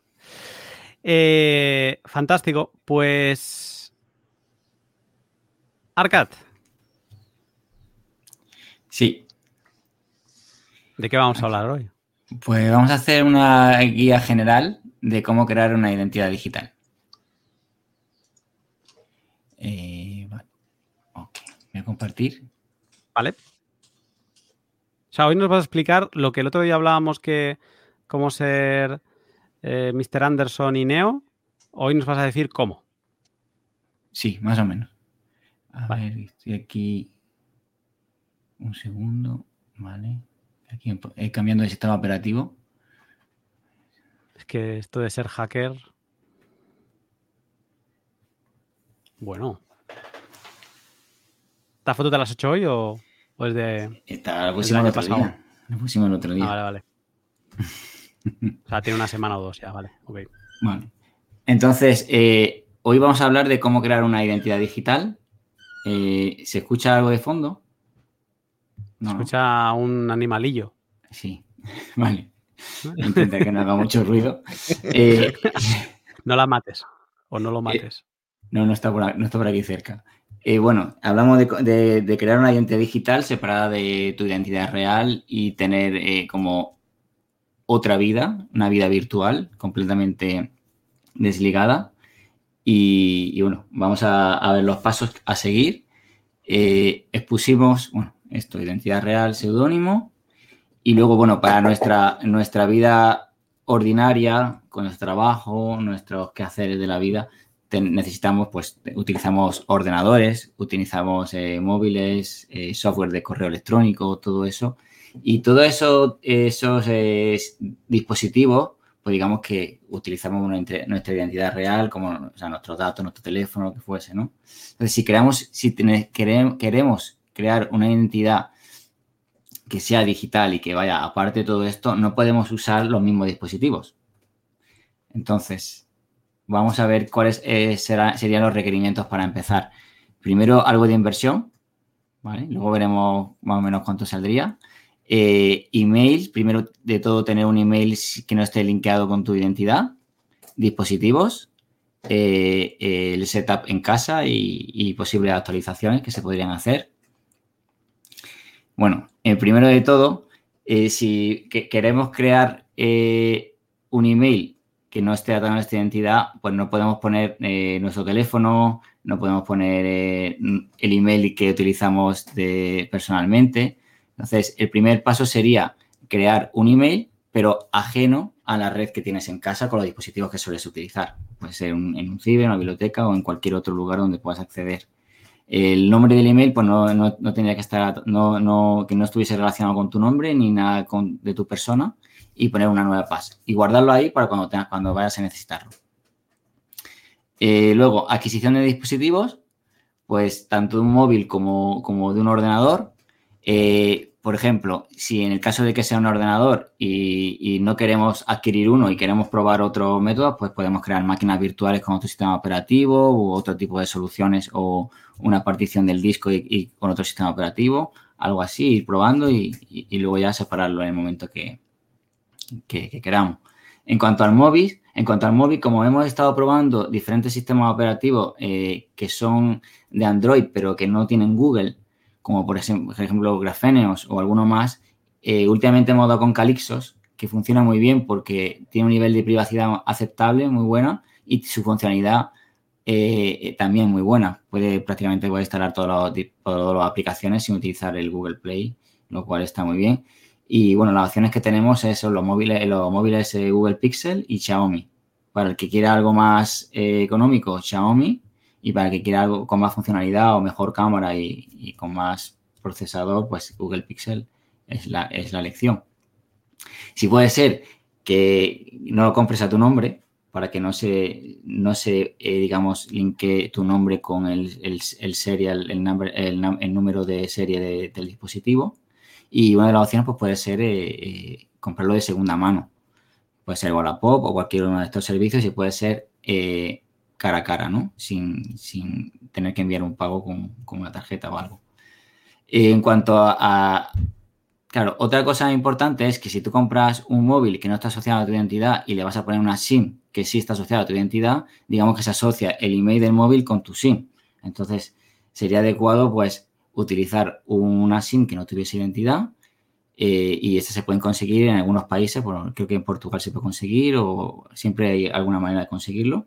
Y también está la opción de, de- de SIM virtuales, que he visto algún, servicio que ahora luego hablaremos, que no he probado, pero probaré y que es, muy interesante. Bueno, aquí ejemplo de segunda mano, cuánto puede, cuánto puede costar un, Xiaomi o un Pixel 3A. ¿vale? No son precios desorbitados, son precios que están bien y funcionan muy bien. He, probado los dos, Xiaomi va bien, aunque bueno, el altavoz no es tan bueno como Pixel, la cámara tampoco es tan buena, pero de forma de funcionalmente va muy bien. Así que con, con Calixo perfecto. Y bueno, este es un, un servicio eh, que me gustaría probarlo, el silent.link. Eh, como de los dos móviles que hemos hablado, sería compatible con Pixel. Y bueno, se va a pagar con Bitcoin, con Lightning y también con Monero. Y bueno, eh, pues aquí puedes, tú puedes eh, contratar datos en 4G o 5G con un teléfono eh, de Inglaterra. Aquí, por ejemplo, pues podrías tener, eh, creo que tienes opción de a lo mejor de, no tener, de no mandar mensaje de texto ni, recibir llamadas, pero tienes los datos en el móvil y bueno, ya puedes llamar luego con Telegram o con Signal o con cualquiera de ellos. Y creo que van a incluir otro servicio de, de- con, con texto y, y llamadas. Bueno, en, cua- en cuanto a adquisici- adquisición de ordenador, pues puedes adquirir uno barato como ThinkPad de Lenovo, que bastante bien y que hay muchos, eh, u otros parecidos. Normalmente va a venir con, Windows, pero bueno, recomendable que instalemos un sistema operativo libre, eh, Linux, eh, y uno de ellos, pues, que es interesante es Popaz. Es ligero y encripta el, el disco por defecto, el disco duro. Lo he estado utilizando y bastante bien. Tienes que hacer algún, algún ajuste para que salgan todas las características, pero una vez que esté ¿Es hecho. popas o es popos? Sí, Popos será. No sé, es Ah. que, es que a, ti- sí se te la como canción el- la canción. Es que Cuando instalo popos, es que la tengo, o sea, no es, es como es como haber leído la Biblia muchas veces y saber de la memoria, pues yo, yo me sé este nombre. Claro. Eh, había un chico en el grupo que se llamaba Xavi hace tiempo, hace como un año y pico, que recomendaba el uso de ThinkPad y que se le extrajese la tarjeta, la tarjeta Wi-Fi, eh, la batería y que no se utilizase con batería, siempre conectado a la red y con, y con cable Ethernet. Eso para que quiera ser, eh, que es paranoico y quiera ir un poquito más. Y depende de lo que haga, ¿no? Bueno, aquí ejemplos, eh, aunque más, mucho más barato. He llegado a ver 120 o 115 euros por un ThinkPad X230. Está bastante bien. Muy bien con, con Popas. eh, va muy bien. O con Ubuntu. Que puede ser un ejemplo. Y luego, bueno, software interesante, eh, libre. Pues eh, esto está compartido por Ketan y, bueno, en función de las necesidades que tengamos, pues utilizar los diferentes software, que estos son, de, son libres. Por ejemplo, el browser recomienda el, el Chromium sin Google, ¿vale? También lo he estado utilizando y me gusta bastante. Bueno, extensiones, ya luego depende de lo que quieras utilizar. Eh, pues procesador de pago BTC Pay Server, como utilizamos, Tor, si vas a hacer un- usar VPN y utilizar tu red fuera de forma remota, cero tier. Nextcloud, que también es muy interesante, BigWarden para el Password Manager, el 2FA, todo esto es interesante para luego instalar. Luego, en cuanto al Home Setup, bueno, ya sabemos que las conexiones a Internet requieren de registro de identidad y pago a través de, sistemas tradicionales y una de, las opciones es adquirir una VPN. He puesto Mulva y, VPN porque se pueden pagar con Bitcoin, eh, con Lightning, con Monero y, y son de las mejores. Eh, también Proton VPN es buena, pero los pagos, digamos que a no ser que pagues con la tarjeta de regalo prepago sin tu nombre, pues lo demás sería con pago con tu nombre, lo cual no, no recomiendo. Y en cuanto a hardware, eh, eh, un router, eh, que también recomienda el PC Sense, que no he utilizado, que es un poco más complejo y si lo quieren algo más fácil, Asus. Eh, entonces, lo que haces es arrancar la VPN, OpenVPN a través del, del router y todas las conexiones de red o las que tú elijas de los dispositivos, pues van a través de esa VPN. Entonces, lo que podrías hacer es, podrías tener los dispositivos que son referentes a tu trabajo y en tu identidad real, pues a la red normal. Y, luego, pues, el, el VPN utilizarlo en los dispositivos que están dedicados a, a- a otra cosa.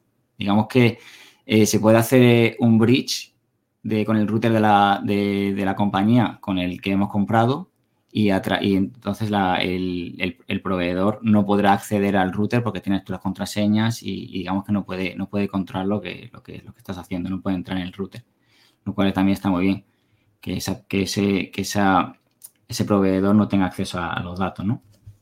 Es una forma de, de ocultar el IP, ¿vale? Nuestra geolocalización también con respecto al uso de otros servicios, todos los servicios que usamos, email, Twitter, cualquier cosa, va a dejar eh, el, IP.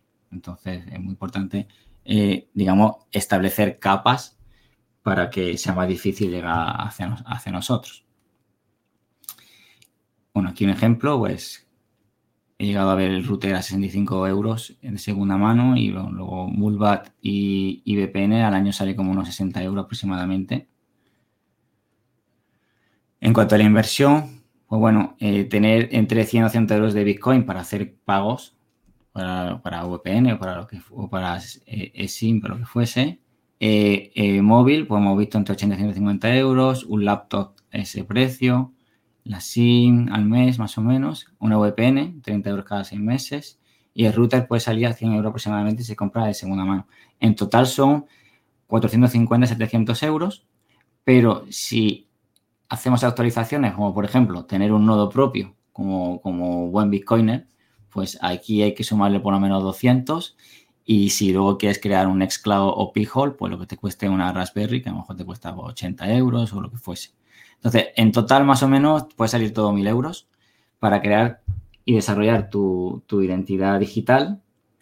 Eh, y, todo- y mucha gente puede decir, pero qué caro, no sé cuánto, ¿no? Y yo diría, eh, ¿te planteas cuántos miles de euros pagas al año por mantener obligatoriamente tu identidad real? Entonces, no, ahí en eso, no, es, tan caro. Eh, recomendaciones al uso de estos dispositivos con una entidad que no se asocia a la real. Pues bueno, que no se use Facebook, Instagram, Google, TikTok, eh, Instagram repetido y WhatsApp. Eh, social, social media, Twitter, siempre que no des datos que no sean, que no se asocien a ti, o Mastodon. Y luego siempre que compartas tus, tus emails con otros, puedes enmascararlos con Simple Login. O usar también, y o usar eh, email desechables. Y siempre, siempre que puedas, eh, software libre. Y creo que ya está. Esa es la presentación. Eh, felicitarte, Chache. Eh, está espectacular poner números eh, sobre la pantalla y, y explicar un poco lo que, lo que podemos conseguir con, con qué, ¿no? Y, y qué pasos dar para, para conseguirlo. Yo creo que hay cosas que te puedes ahorrar. O sea, quizá no tien- tú puedes empezar a, a separar tu identidad sin un ordenador, quizá con un Calixos. Y un Calixos estamos hablando de, pues sí, tendrás que encontrar una SIM, tendrás que, que comprar un teléfono, pero si vas al Xiaomi, yo tengo el Xiaomi, lo tengo aquí delante además, y mm, es que es eso, me costó 80 euros Claro. cargarle sí. todo, eso es aprendizaje. Tienes la Vanessa hizo un artículo para Estudio Bitcoin de cómo hacerlo y, y ya está. Y entonces ya con el teléfono ya te puedes empezar a independizar. O sea que puedes empezar con muy poco. Y una VPN son 5 euros al mes. Claro. Incluso puedes comprar Bitcoin del año y vas pagando mes a mes, te va a ser más barato por Lightning, por ejemplo. Eh, y bueno, sí, está claro. O puedes crear un, puedes crear un USB de Tails y directamente usarlo. En, en- en el portátil lo apagas, pones el USB, arrancas Tails y ahí puedes tener tu cartera de Electrum o, o hacer cualquier cosa, ¿no? A través de Tor. Pero a veces digamos que eso no es ágil y luego puedes crear una máquina virtual con, con Linux en el ordenador también. Pero bueno, luego al final vas, vas viendo, a lo mejor necesitas más cosas y, y te vas. ¿Vale? Aquí solamente estaba diciendo bueno, pues lo que saldría más o menos si lo quieres todo separar 100%. Pero sí, siempre se pueden hacer adaptaciones y fíjate, como o por 80 euros tienes un móvil más o menos bien. Si no, si no requiere de la cámara que sea increíble y tienes Calixto que va fenomenal, o sea, va fenomenal. Y luego un, un ordenador que no tiene un ordenador antiguo que no, no esté usando y que pueda, y pueda eh, instalar eh, cualquier Linux y, y que vaya perfecto. O sea que, Hmm. Pregunta 4R, ¿qué modelo de ThinkPad recomendáis? bueno, yo no soy un experto en esto, pero yo tengo un X230 y va fenomenal. Creo que era todo entre el 230 y el 220, ¿puede ser? Sí, el 220 tiene el teclado mecánico antiguo Vale. y el 230 ya tiene el, no, ya no es mecánico. Y, y bueno, ahí es decir que en el X230 monté la estación Bitcoiner. O sea que, que tenía, llevaba, eh, tenía Whirlpool, tenía el nodo, tenía, bueno, tiene, tiene Whirlpool, tiene el nodo, tiene, tiene Elect Rust, Electron Rust, o sea que, y tira bien, o sea que perfecto. Eh, quien quiera, hay un artículo que hizo Arcad que creo que se llama La estación Bitcoiner en Estudio Bitcoin. Y entonces ahí está como paso por paso lo que hizo él para tener, y alguna foto de, de su ThinkPad, para tener su estación Bitcoiner. Más preguntas. Hernán Beduino dice, hola a todos, qué interesante. ¿Qué opináis de incluir en el setup de seguridad una YubiKey? Una llave física, perfecto, sí. Eh, eh, Es adecuado tener otra que te respalde en caso de que se rompa o se pierda. Perfectamente. Y si utilizas un 2FA, lo utilizas en, en un móvil antiguo que no utilices, lo formateas, le pones el 2FA y listo. Offline y, y bien. Le contesta también a 4R, dice, en mi opinión, cualquiera de la serie T44X, por ejemplo, el T440. Eh, luego, eh, MacJ dice el, el T440P y el X230. No sé si tienes algún conocimiento del T440, Arcad. No, no lo he usado.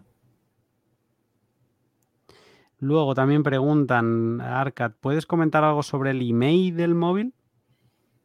Vale, de lo poco que sé, digamos que eh, el, móvil tiene un, email, ¿no? Que, es como un registro. Eh, cuando tú metes una tarjeta SIM, se asocian ambas. Entonces, digamos que ahí ya está manchando identidad. Entonces, es adecuado de que, de que, de que cuando tú uses por primera ese móvil, que no pongas una SIM que se asocie a ti. Eh, cuando tú pones una, una tarjeta SIM con tu identidad, aunque tú apagues, eh, digamos, los servicios de geolo- geolocalización, digamos que la compañía de teléfono sí puede localizarte con, con las antenas. Entonces, sí. Entonces, ese es otra, otro problema. Pero del email es como una identificación del móvil que, que tiene que se asocia que se puede asociar con la tarjeta SIM. No soy, no, no tengo un conocimiento grande de esto, pero bueno, sí me han dicho que- que cuando tú utilizas un móvil eh, y pones una tarjeta SIM ya se asocia totalmente. Hay una cosa, o sea, tenemos que reducir el nivel de paranoia todos, ¿vale? Porque hemos de ser conscientes de quién nos estamos protegiendo, ¿no? La regla número uno es, ¿te estás protegiendo de quién? O sea, ¿te estás protegiendo de la NSA? ¿O te estás protegiendo de, por ejemplo, de tu proveedor de Internet eh, y de, de tu gobierno? Esto lo, lo explicamos muy bien en el pod que grabé sobre Tor, eh, de la diferencia entre un actor global y un actor local. Un actor global tiene visión total sobre la red y sobre todos los satélites y demás. Un actor global tiene mm, visión, ay, lo- local, perdón, tiene visión local. Mm, Yo le pregunté, ¿un, un estado es local? Me dice, sí. A no ser que sea Estados Unidos o China, son actores locales. Una España, ¿no? Son actores locales. Tienen, controlan tal. Un nivel bueno que se puede conseguir con cierta mm, con cierto trabajo, pero sin irte muy loco, es una protección contra, contra, contra actores locales.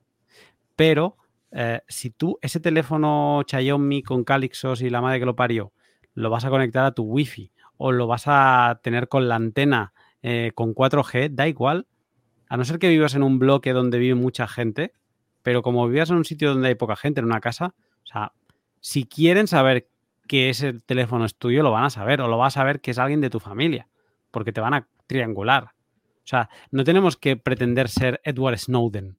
No estamos huyendo de la NSA. Lo que ganamos con esto es un nivel de privacidad. Eh, si alguien se quiere meter en temas muy chungos, pues que sepa que lo que aquí estamos comentando no es ni para eso. O sea, es- si te van detrás de ti, te pueden acabar encontrando, porque hay muchas cosas más a tener en cuenta. Esto es un nivel de privacidad que, que puedes ganar, o sea, lo que explicó Arcade el otro día, de- del simple hecho de que en tus redes sociales ya no seas tú con tu nombre, eso ya te da un nivel de privacidad espectacular y eso es lo que tenemos aquí, los tres de aquí, ¿no? Eh, pero Sí. Se Yo, se pueden sumar más cosas, como lo que decía Arcat ahora, pero sin, sin que no nos creamos que vamos a ser los siguientes espías del KGB. no, está, está- a ver, yo lo que veo es, es ser soberano de tus datos al máximo. Y ya está. Y compartir lo que quieras compartir y, y de- y detener lo que quieras detener. Básicamente es más, lo veo como una forma de, de soberanía y de, y de evitar compartir datos que no quieres. Y de separar, separar cosas. Mira qué bueno este comentario, Arcat, te va a gustar. Eh, Xnufan eh, en Twitch nos dice, cuidado con los dos FA offline, que al cabo del tiempo, varios meses, la hora no está sincronizada y la puedes liar. Hablo por experiencia. ¿En qué aspecto? Pues que se te... te- Que no, que no accedes al mismo. Exacto, el- el- lo que está esperando el servidor y lo que te está ofreciendo el teléfono son distintos porque el reloj del teléfono se te ha desincronizado y se ha pasado de esos 30 segundos, o sea, está más de 30 segundos de- eh, desincronizado. Hombre, para- pero para eso siempre es importante tener el, el backup, claro. No, no, pero si simplemente con que actualices la hora, pero que eh, está muy bien que si no te está dando, que te fijes a ver si la hora está bien, que a lo mejor te está haciendo el lío la hora de tu teléfono. No, la verdad que nunca he tenido problema. Ah, no, yo sí he tenido problemas con el two factor. Eh, tengo que sincronizar cada dos meses, más o menos. Y ahí es verdad lo que dice, ahí te pueden, te pueden pescar. David nos pregunta para separar la vida laboral de la vida personal en el móvil con dos dispositivos y dos SIM. Necesito WhatsApp por trabajo. Ay, perdón, eh, lo he leído fatal esto. Eh, o sea, para separar vida laboral de la vida mm, personal en el móvil con dos dispositivos y dos SIM, sí, ¿no, Marca? Sí, o incluso a lo mejor no, hace falta tener en una una SIM. Si vas a estar en tu casa o vas a estar moviéndote, pues puedes conectarte a la, red wifi y ya está. Pero si tienes, un móvil que necesitas WhatsApp para tu trabajo, pues lo tienes que utilizar. Pero luego para el otro, pues que requiere más privacidad y menos cesión de datos, pues está claro que WhatsApp no, no te va a ayudar mucho. 4R pregunta, eh, es lo que me preguntaba hace minutos, ¿no llamarás más la atención buscando la privacidad? ¿Y cómo saben que estás buscándola? Tú Ah, lo o sabes sea, porque lo, lo estamos comentando aquí ahora, pero en tu vida personal, ¿cómo lo saben? A no ser que lo está diciendo a los cuatro vientos. Claro, No, o- pero- o, lo pero otro está- es que si te silencias de la nada. O sea, si tú antes, anteriormente consumías todos tus datos, eran marcados, y de repente te silencias, ahí sí puedes, eh, puedes generar un ruido silencioso, ¿no? O sea, Bueno, ¿qué, qué básica- raro, ¿y este por qué no está? Básicamente, tú necesitas un teléfono con tu identidad, y tu identidad real pues, para, para trabajar o para recibir información o lo que fuese, ¿no? Para recibir eh, llamadas de, de- de personas. Pero Mm, lo que estás haciendo es desviar parte de una información que no quieras asociar con otra. Claro, puede ser. Eh, por ejemplo, no sé, si quieres utilizar eh, eh, Samurai Wallet, que prefieres utilizarlo en tu wallet con tu móvil personal, que es más usado, o en un móvil ajeno, en el que no estás a lo mejor instalando tantas aplicaciones o digamos que tiene menos vectores de ataques, pues utilizas el otro. Esto es, es- es como el Es que acabas es- teniendo el- la estación Bitcoiner en ordenador y la estación Bitcoiner móvil. El móvil con Calixos y tal acaba siendo donde pones tus cosas de Claro. Bitcoin y donde vives la vida mm, de ese lado. Sí, es que al final, al final te das cuenta que es la forma más cómoda.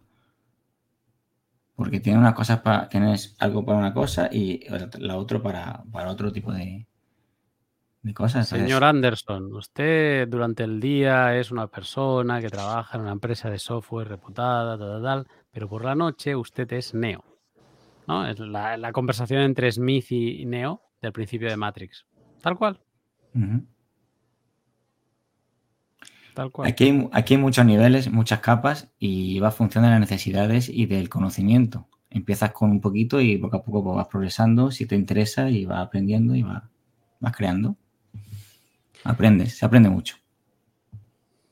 Sí, el- un pod interesante también eh, es el que grabé con Andrés de la Electronic Frontier Foundation, donde hablábamos de, yo le preguntaba, pero ¿cuál es el mejor explorador? El más privado, ¿cuál es el más no sé qué?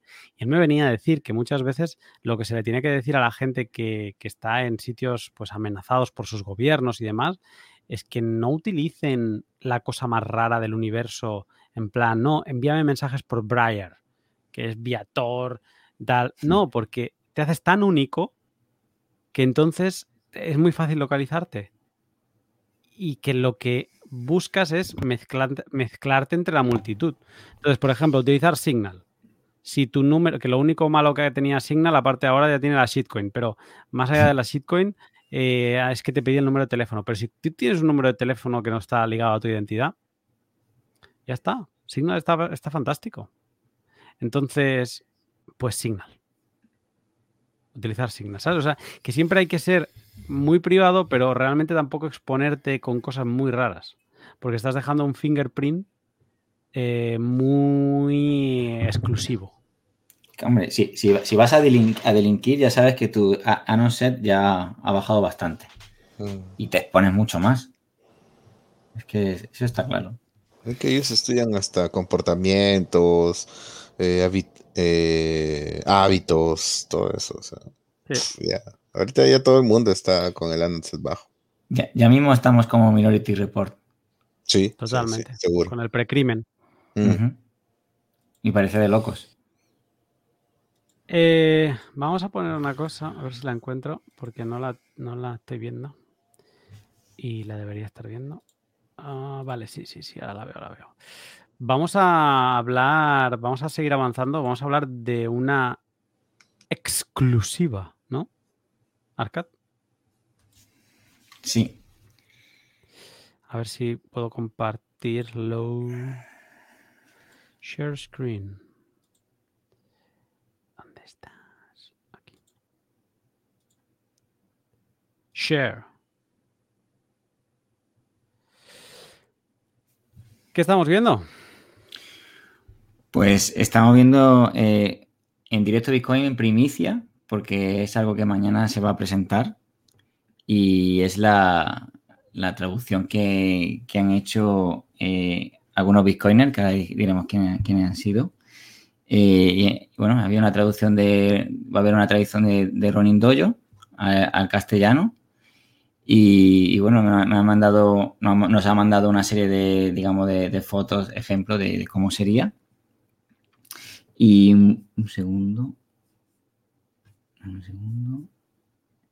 Eh, bueno, eh, esa- esas traducciones eh, han sido dirigidas por eh, del equipo de Ronin, junto con los miembros de la comunidad de, que es el Chavo y Bitcoin Lion 21, que han estado trabajando duro para, para traducirlo y presentarlo. Y nada, es una primicia, así que ese es el, el preview de, de cómo va a ser. Y no sé si, está, si estaba, creo que iba a trabajar y no podía, pero hubiese estado bien que el chavo hubiese presentado ahí, eh, esto mejor, porque tiene más información, mucha más información que yo, aunque de todas formas mañana se va a presentar en- eh, por parte de Ronnie. Y nada, así que, que genial que, que hayan tenido cuen- en cuenta esto y que, y que hayan invertido eh, su trabajo en, en traducirlo y, y espero que, que la comunidad sepa donarles algo eh, eh, por el trabajo realizado. Así que muy buen Mm. trabajo y, y fenomenal, fenomenal que Ronnie esté en español. Pues sí, eh, felicidades al equipo. Enhorabuena, Chavo, como dice Decentralize aquí por el chat. Eh, es un activo y, me alegro. La Spanish Armada no frena. Así que contento por ello. Vamos, vamos, vamos, vamos, vamos. Vamos a seguir hablando. Vamos a hacer una experiencia de mientras. Cero. Que antes la has quitado muy rápido. ¿Puedes poner un- una invoice ahí de un, de un euro? Claro que sí. Venga, va. A ver qué pasa. Ahí va. Pero pon en, mainnet, no lo hagas, que estamos matando a gente. Perdón, Como perdón. diría Roger Ver, están muriendo niños por... Ok, eh, regresamos. No, en Lightning. Sí, sí, estabas ahí Sí, bien. claro. A ver, a ver. Ah, ok. Para no consumir tanta electricidad en Lightning Network. Es que, que Bitcoin está mal porque le han puesto red relámpago a, a- a la capa 2. Ya, ya se nota que va a gastar más electricidad porque habla del rayo. O sea, eso es electricidad pura ahí, desbocada. Contaminación pura y dura. Eh, Arcad, vamos a hablar de libros. Vamos, se me acumula el trabajo. ¿Te has acabado ya un mundo feliz o no? Eh, me queda muy poco. Oye, oye, espera, espera. Ustedes nos han pagado ya. Esto, esto va muy rápido. Pero bueno, Ah, bueno. Pon, pon otra cero, yo qué sé, tú pon. Eh, ¿Te has acabado el libro o no, Arcad? me queda poquito. Vale. A mí me queda como un, un tercio. ¿Y qué tal? Pues bien, porque yo lo había dejado a medias ese libro y ya he avanzado al punto donde lo había dejado eh, eh, a cero, Lightning. Que no está la mempool para farolillos. Eh, lo había dejado a, medias hace mucho tiempo y ahora ya lo he avanzado y bien. A ver, está bien porque es un libro breve. Mm, No es de mis favoritos de las distopías, eh, pero bueno, está bien y vamos a, vamos a tener una muy buena charla. Por cierto, ¿hemos colgado ya el de Matrix o no? Sí, sí, esta tarde. pero Cenit Está en Breeze. está- han pagado Está en. Breeze desde esta tarde. Así que ya pueden.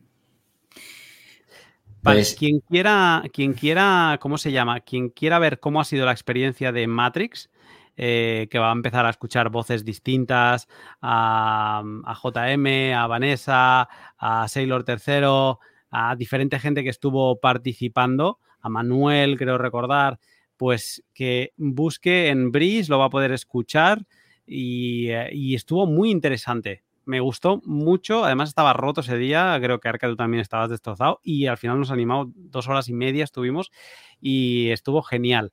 Entonces, vamos a hacer lo mismo con el libro. Eh, no hemos definido día, ¿no? ¿Todavía Arcat o sí? bueno, hablamos de la posibilidad de que fuese el miércoles. Luego tenemos Miércoles, que viene, viene. Mm. de noche, ¿no? Sería como más o menos la hora del directo, ¿no? Y, y una poder estar ahí charlando y, y comentando este libro. Quien lo estuvimos compartiendo en el grupo está el audiolibro, que a mí me está sirviendo para acabar el libro, porque en todos los eh, trayectos que me hago de coche me estoy poniendo el libro a 1.5 y me da fantástico. Voy que a veces no veo ni si el semáforo está rojo o verde, pero el libro me, me está gustando. Entonces, ahora estoy alucinando cómo se están pagando estas invoices. ¿eh? Eh, muchas gracias. Muchas gracias. Chicos, pero le vais a reventar la mano. Eh, muchas gracias, muchas gracias. Eh, entonces, a partir de ahora, Arcad, entramos casi en junio, la semana que viene será el primer directo de junio. ¿Qué libro vamos a estar leyendo en, en junio? Vale. Bueno, elegimos Mundo Feliz por, porque no era tan conocido como, como 1980 y mostraba otra distopía futura. Eh, de hecho, bueno, al leerlo me ha, me ha conmovido ver que muchas de las cosas que se hablaban hace casi 100 años están pasando hoy en día, que ya lo comentaremos. Entonces, digamos que es las tendencias sociales, cómo iban, cómo, cómo era la vida de, esa de esas personas en el futuro, cómo sería la política. Digamos que es algo que en, algún, en algunos puntos, como 1984, pues acierta, ¿no? Eh, y en, el- en el- en este siguiente libro eh, queríamos irnos hacia, hacia otra área. Si quieres, antes de decir qué libro es, leo la sinopsis y luego comento el título y, y el autor. ¿vale? ¿Vale? Eh, la República de Weimar fue escenario durante la década de 1920 de la mayor inflación que registra la historia europea contemporánea. A lo largo de cuatro años, los precios subieron de forma tan vertiginosa que hicieron necesaria la, enfebrecida fabricación de papel moneda y la multiplicación casi inverosímil de los medios de pago. En 1923, cuando el tipo de cambio con el dólar alcanzaba los 4,2 billones de marcos, trillones en, América, la República de Weimar eh, prácticamente se vio reducida a una economía de intercambio. Eh, joyas por productos básicos como el pan, una entrada para el cine por algo de carbón, una botella de parafina por una falda de seda. Combinándose el análisis con numerosos testimonios de la época, Adam Ferguson narra el fracaso de una, de una generación europea, incapaz de comprender el alcance de sus actos y las consecuencias de la destrucción de las clases medias y el irresistible ascenso al poder de los regímenes autoritarios. Un libro lleno de relevancia para nuestra época. El título es Cuando muere el dinero o When the Money Dies. Es un libro que se ha compartido mucho en Twitter durante estos meses y teníamos curiosidad de, leerlo. Y no solamente es porque hay muchos puntos hoy en día que se están dando que coinciden con esa época y yo creo que es necesario eh, que aprendamos las consecuencias derivadas de, las acciones, no solamente en plano económico, sino también de cómo en esa época eh, se vivió ¿no? de forma social. eh, y, cómo afectó a, la, forma de, de, de comporta- de comporta- el comportamiento de las personas, que cambió drásticamente. Eh, pasamos de, una vida de bienestar a una vida de, supervivencia y ahí todo cambia. Y bueno, creo que es un, libro interesante. Estamos atravesando una época nosotros aquí actualmente difícil, en el que no estamos viendo consecuencias y creo que este libro eh, nos puede dar mm, visión acerca de, lo que estamos viviendo. Además, como ya dijimos las otras semanas, Michael Barry hizo el, de, el del Big Short, hizo un, un- hilo relacionando la, la hiperinflación de Weimar con la situación actual. Eh, he escrito aquí algo que había de cómo era la situación, que lo he leído de Mises, si quieres comento algo. Eh, vale, más que nada es un cuento de privación y degradación, no solo para los alemanes, sino también para los austriacos y húngaros. En un capítulo particularmente conmovedor, Ferguson describe los esfuerzos de una viuda vienesa llamada Frau Anna Eisenmanger. Su corona austriaca, que en 1914 valía un cuarto de una libra esterlina británica, cayó en espiral hasta 1 entre 35.000 en 1922. A medida que avanzan los años 20, se ve obligada a entrar en los mercados negros y a, y a empeñar activos para conseguir alimentos para sus hijos, dañados por la guerra. El reloj de oro de su difunto marido se cambia por patatas y carbón. La espiral descendente de su vida marcada por el hambre y el acaparamiento de todo lo que tenga valor real. Se produce tan rápidamente que apenas tiene tiempo de adaptarse. Gente enojada hace cola esperando a que el carnicero abra. Cuando lo hace, solo las mujeres más atractivas reciben los restos de carne disponibles ese día. Todo lo que es familiar y bello en la sociedad se degrada y abarata aparentemente de la noche a la mañana.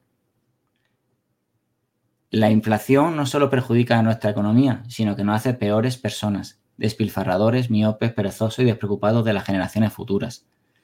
Esta es quizás la mayor historia no contada en Estados Unidos hoy en día. La historia de cómo la Reserva Federal no solo cambió fundamentalmente nuestra economía de una producción a una de consumo, sino también cuáles son las profundas implicaciones éticas y sociológicas de este cambio. La hiperinflación puede que no esté a la vuelta de la esquina o incluso año a año vista, pero nadie puede, nadie puede predecir tal cosa. El dólar estadounidense puede muy bien mantener o ganar valor en relación a las divisas extranjeras en los próximos años. Después de todo, los valores de las divisas son relativas y el dólar rey puede seguir siendo una reserva de valor percibido, pero en algún momento la economía de Estados Unidos debe crear un crecimiento orgánico real si esperamos mantener el nivel de vida y evitar una fea realidad inflacionaria. La historia nos muestra cómo muere el dinero. Sí, puede suceder aquí, solo un tonto piensa lo contrario. Es que pasó en Alemania, ¿eh? Fíjate. La, la Alemania, ¿eh? O sea, que no, no es... ¿Cómo era? ¿Cuál era el, el país? Los, ah, que no me sale. El, el famoso este de los billetes del trillón. Eh, Zimbabue. de Sudáfrica. Zimbabue. Zimbabue. No es Zimbabue. Alemania. Llegó, llegó a un nivel que no había papel para imprimir y lo imprimían en, en trozos de tela, el dinero. O sea, eh, Alemania pasó la Primera Guerra Mundial, luego después del Tratado de Versalles, la hiperinflación, la Segunda Guerra Mundial y estamos ante el país más próspero de Europa. Brutal, ¿eh? Y supongo que después de que leamos esto entenderemos por qué los alemanes tienen tanto apego con el oro, ¿no? Son tan conscientes de la importancia de un dinero duro, siempre lo han tenido. Y hemos visto colas cuando había cambios normativos en la cantidad de oro sin caice que se podría comprar eh, entrado el año nuevo. Entonces antes del año nuevo estaban haciendo cola como locos. Eh, esto es... Igual que aquí sigue habiendo en España, eh, no sé cómo será en, en- Perú, pero aquí seguimos viendo hábitos de posguerra.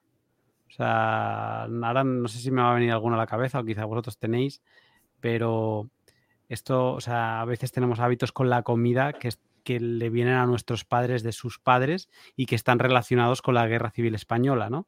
El no tirar ciertas cosas, el, el sí tirarlas pero santiguarse por, por, por estar tirando pan o cosas así. Y, y seguramente todos estos hábitos que aquí los manifestamos con la comida, pues seguramente los alemanes tengan otros hábitos relacionados con esta tan particular vivencia que tuvieron con un dinero que se les murió. Acá eh, hay un había ya no ya no hay ya no existe o está desapareciendo casi está casi extinto una costumbre que era tres comidas eh, diarias. Ahora son dos y probablemente en el futuro van a ser una y media. Eh, un almuerzo bueno o sea eh, es- perdón estoy hablando estoy diciendo cosas a ver era el desayuno el almuerzo lo que llamaban el lonche, el entremés, entre tarde-noche y entrada a la noche, una cena, cuatro comidas. Me estoy equivocando, son cuatro comidas. ¿Ok? Eh, ese eran en las buenas épocas. Eh, y buenas épocas, eh, incluso, incluido la, la crisis del 80 que vivió Sudamérica. eh, fuerte.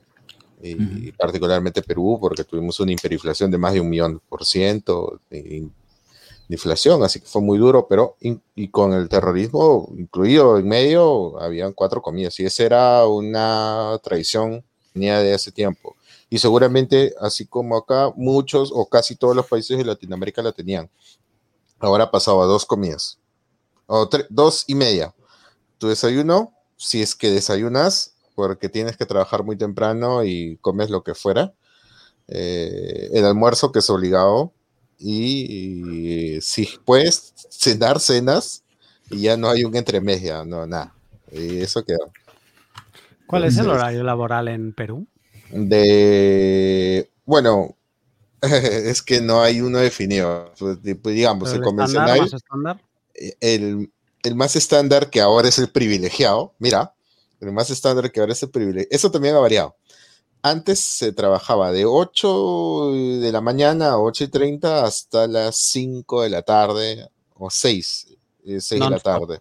Ajá, bueno, con stop breaks. en- con break eh, para el almuerzo. Solo con break para el almuerzo. Eh, ese era, ¿no? Más o menos 8 horas, 8 horas y media. Y de lunes a viernes, ese era el antiguo. O sea, si tú trabajas 8 horas o 8 horas y media de lunes a viernes, si tienes un trabajo así, eres un privilegiado. Ahora tra- se trabaja 10 horas de lunes a sábado. ¿En serio? 10, sí, es en serio, no, no estoy mintiendo, es en serio. 10 horas, si puedes. O sea, en una empresa privada te van a decir de tal hora, de, de lunes a sábado, 8 horas. Pero de- después te van a decir, pero tienes que, acá le llaman, ¿no? Ponerse la camiseta, apoyar a, a la empresa. Dice, eh, Sí, te quedas unas así, horitas, así, se- así se le llama. Tienes que quedarte unas horitas extra. Y no cobras, ¿ah? No cobras por horas extra, por si acaso. Trabajo gratuito. Mm. Eh, Han variado muchas cosas, ¿sabes? En función de cómo se graba el dinero. ¿Un trabajo o, o esas 10 horas es... O sea, ¿eso es solo un trabajo o lo normal es que la gente tenga dos trabajos? Ah, si te alcanza el, físico para tener dos trabajos, bien. Pero con 10 horas difícilmente alguien puede, puede conseguir un segundo trabajo, a menos que sea de noche, pero uf, no, ni hablar, terminas muerto. Y para ganar 300 euros mensuales, que es el mínimo. O sea, olvídate. Qué época, ¿eh? Yo a veces pienso en, en las... Lo que aquí era el franquismo, pero que no es por el franquismo o no franquismo. Yo creo que todo el mundo era igual, los años, pues eso, 60, 70. La estabilidad que había en laboral, ¿no? De, de que tú te podías mm, hacer experto en una profesión y, y trabajar toda tu vida en eso y, y ser muy estable. Y, y ahora no, ahora vivimos aquí en Europa dos trabajos, mm, no es nada raro. Mucha gente que durante la semana tiene su trabajo y el fin de semana hace cosillas, ya sea para sí, para sí mismo, ¿no? Porque tiene algo, una tienda online o algo para intentar ganar unos duros. Conozco mucha gente que tiene un trabajo en una empresa química y luego tiene un bar que abre de noches, los jueves y los viernes y los sábados, para acumular más. Eh, y luego los famosos mini jobs que creo que no han intentado, no han, no han acabado cuajando aquí en España por temas de, de regulación, pero sí, cómo ha cambiado, eh, qué inestable es todo y cómo de preparados para el cambio tenemos que estar eh, hoy en día porque no tenemos aquello un trabajo para nuestra vida. Con respecto a lo que estaba diciendo antes de, de lo de comer, ¿no? Se me viene a la cabeza que muchas veces hoy en día eh, veo a muchas personas, y yo mismo antes estaba metido ahí, que hacíamos, nuestros patrones de, alimentación eran derivados de nuestros abuelos, ¿no? Como tú decías. Eh, no, no sé si recordáis cuando, cuando erais pequeño y, decía vuestra abuela, mira qué, qué niño más hermoso, ¿no? A, a un niño que era así más gordito, ¿no? Porque como, como durante la guerra habían pasado mucha hambre y no comían, veían con buenos ojos a, a niños que estaban gorditos. Es verdad, yo, yo sí Eh, escucho eso. Claro, y, y, por ejemplo, eh, ¿por qué comemos tanto en, en Navidades, ¿no? El, 20 el 25, el 24, el 31, ¿por qué comemos tanto, no? Y era que muchas veces, se, eh, digamos que se acumulaba, eh, eh, digamos, dinero o comida para poder tener, aunque fuese una o dos comidas buenas durante el año. O sea, que por eso se, celebraba tanto y se juntaba tanto la familia porque, digamos, que era un festín por algo que no podían tener. Hoy en día lo seguimos haciendo, pero tenemos, tenemos comida abundante todo el tiempo. Muchas veces eh, los patrones familiares y los patrones mentales eh, y los paradigmas lo, lo llevamos arrastrando de épocas que no corresponden con, la- con las que tenemos ahora. Y, luego otra cosa que he leído en la sinopsis del libro es cómo la percepción de los activos cambian, ¿no? Cómo cuando desaparece, digamos, el dinero eh, que se está utilizando, que se está moviendo, cómo, eh, digamos, diferentes eh, utensilios o materiales que no se tenían en cuenta porque era abundante pasan a ser activos que, llegan a ser dinero. Y es increíble cómo una situación de esta manera puede cambiar la percepción completa de lo que es dinero.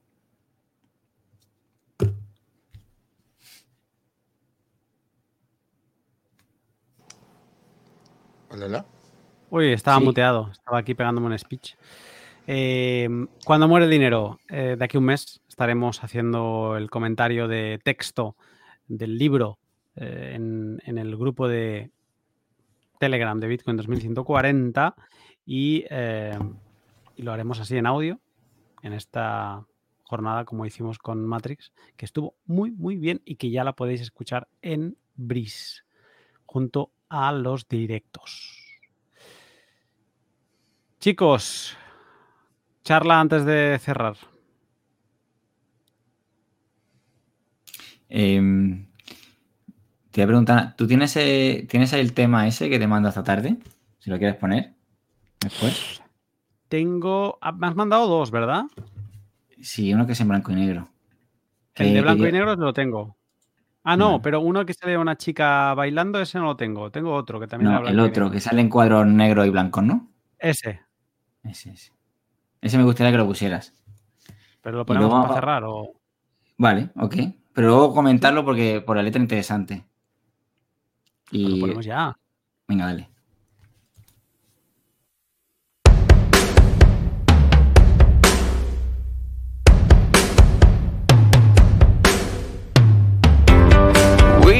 On our way. Come with us. So hungry for change. It will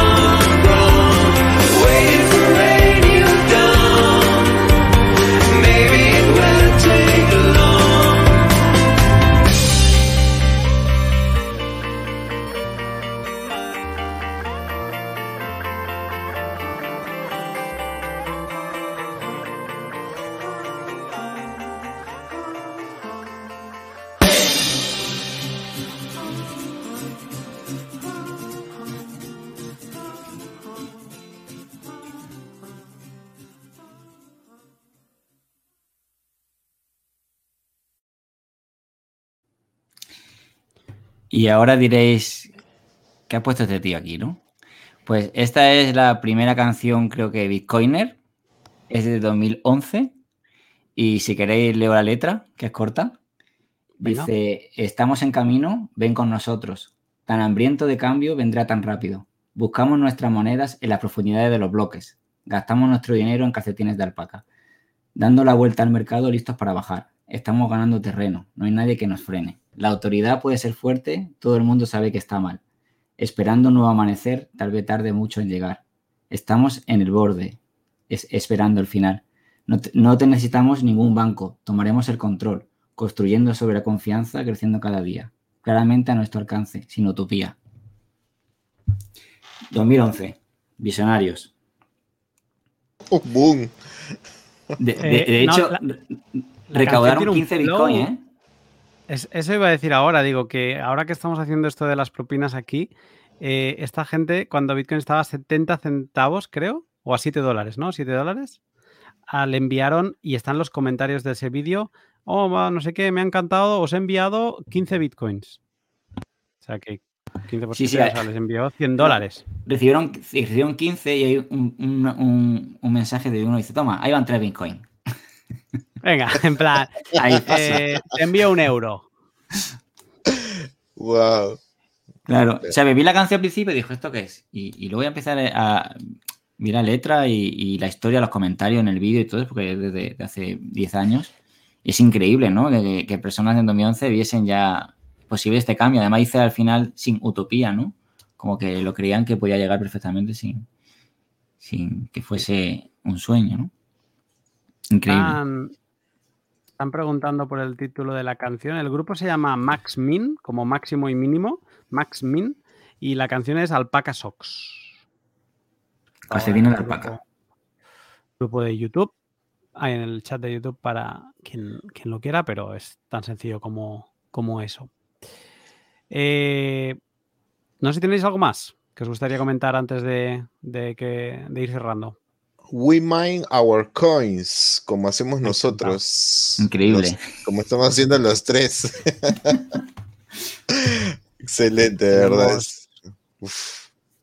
No, no, está, está espectacular. Me la voy a poner mm, en plan para conducir. O sea, es que está, está Sí. genial. Está Sí. muy buena, de verdad. Pe- ¿Pensarían ellos que estaban minando tarde? Que era tarde para minar. Igual nosotros. Bueno, el famoso tuit de Franco Amati, no sé si fue en 2012, en plan, buf, llegó tarde porque estaba a 30 dólares. Que era un, era un, un top. Entró en el top y luego le bajó a, a 2. Ese tuit ha corrido hace dos o tres semanas. A ver si lo encontramos para la semana que viene de Franco Amati, que le mando un saludo. eh, de que es buenísimo, porque Franco Amati, hostia, es un tío que cuando habla yo me paro y lo leo, ¿no? Una, una personalidad en, en Bitcoin de habla hispana. Mm, Yo creo que de, los, de las personas con las que he hablado que hace más tiempo que están en esta escena, de los primeros. Y en ese, en ese escrito que era de Facebook, o sea, lo veías pues como cualquiera de nosotros cuando empezó, ¿no? O sea, con toda la emoción, con todas las dudas. eh, muy curioso, muy curioso.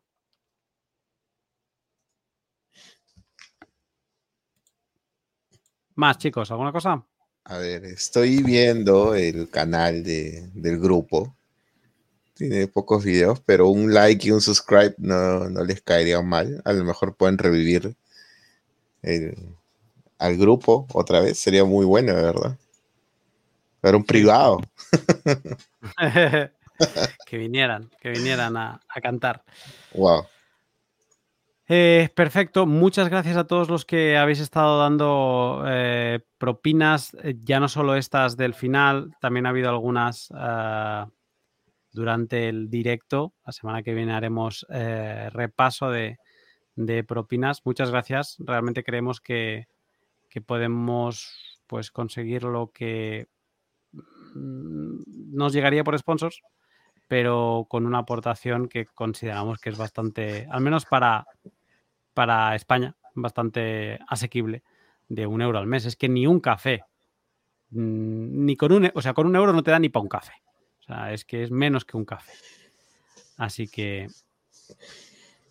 esperamos que, que sí, que cuaje y, y que nos podamos pues mm, olvidar de, de cantos de sirena de sponsors que vienen con, con la billetera llena de satoshis. ¿No queréis Gómez, que tengamos sponsor de KIC o qué? Bueno, yo estabas tú muy empeñado, que sí, que yo quiero estar con Coinbase, que nos han llamado, que nos han dicho que nos pagan por referral.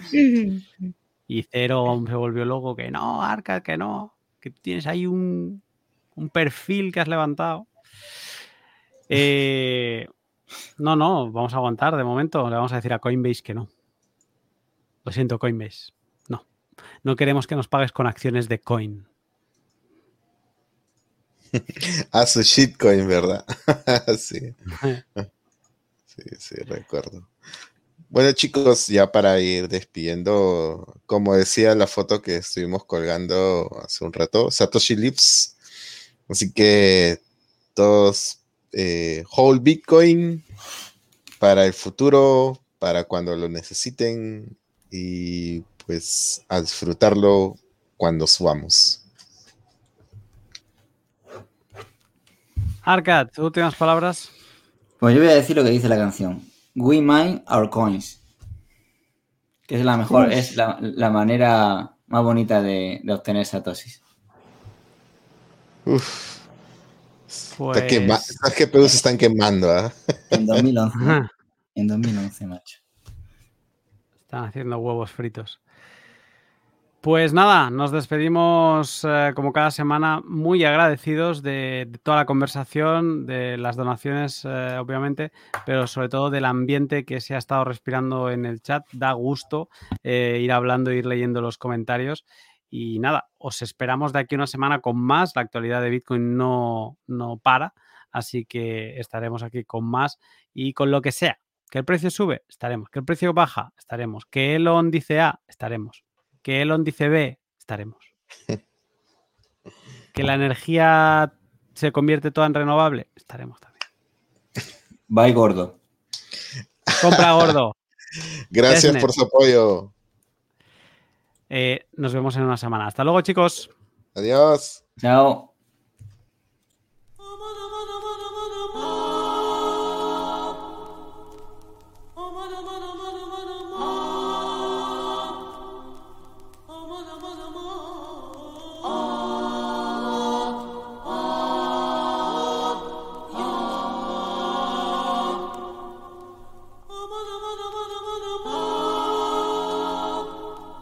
All a matter of your perspective.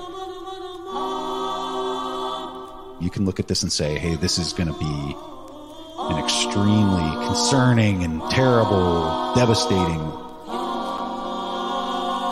Dude, flip that on its head.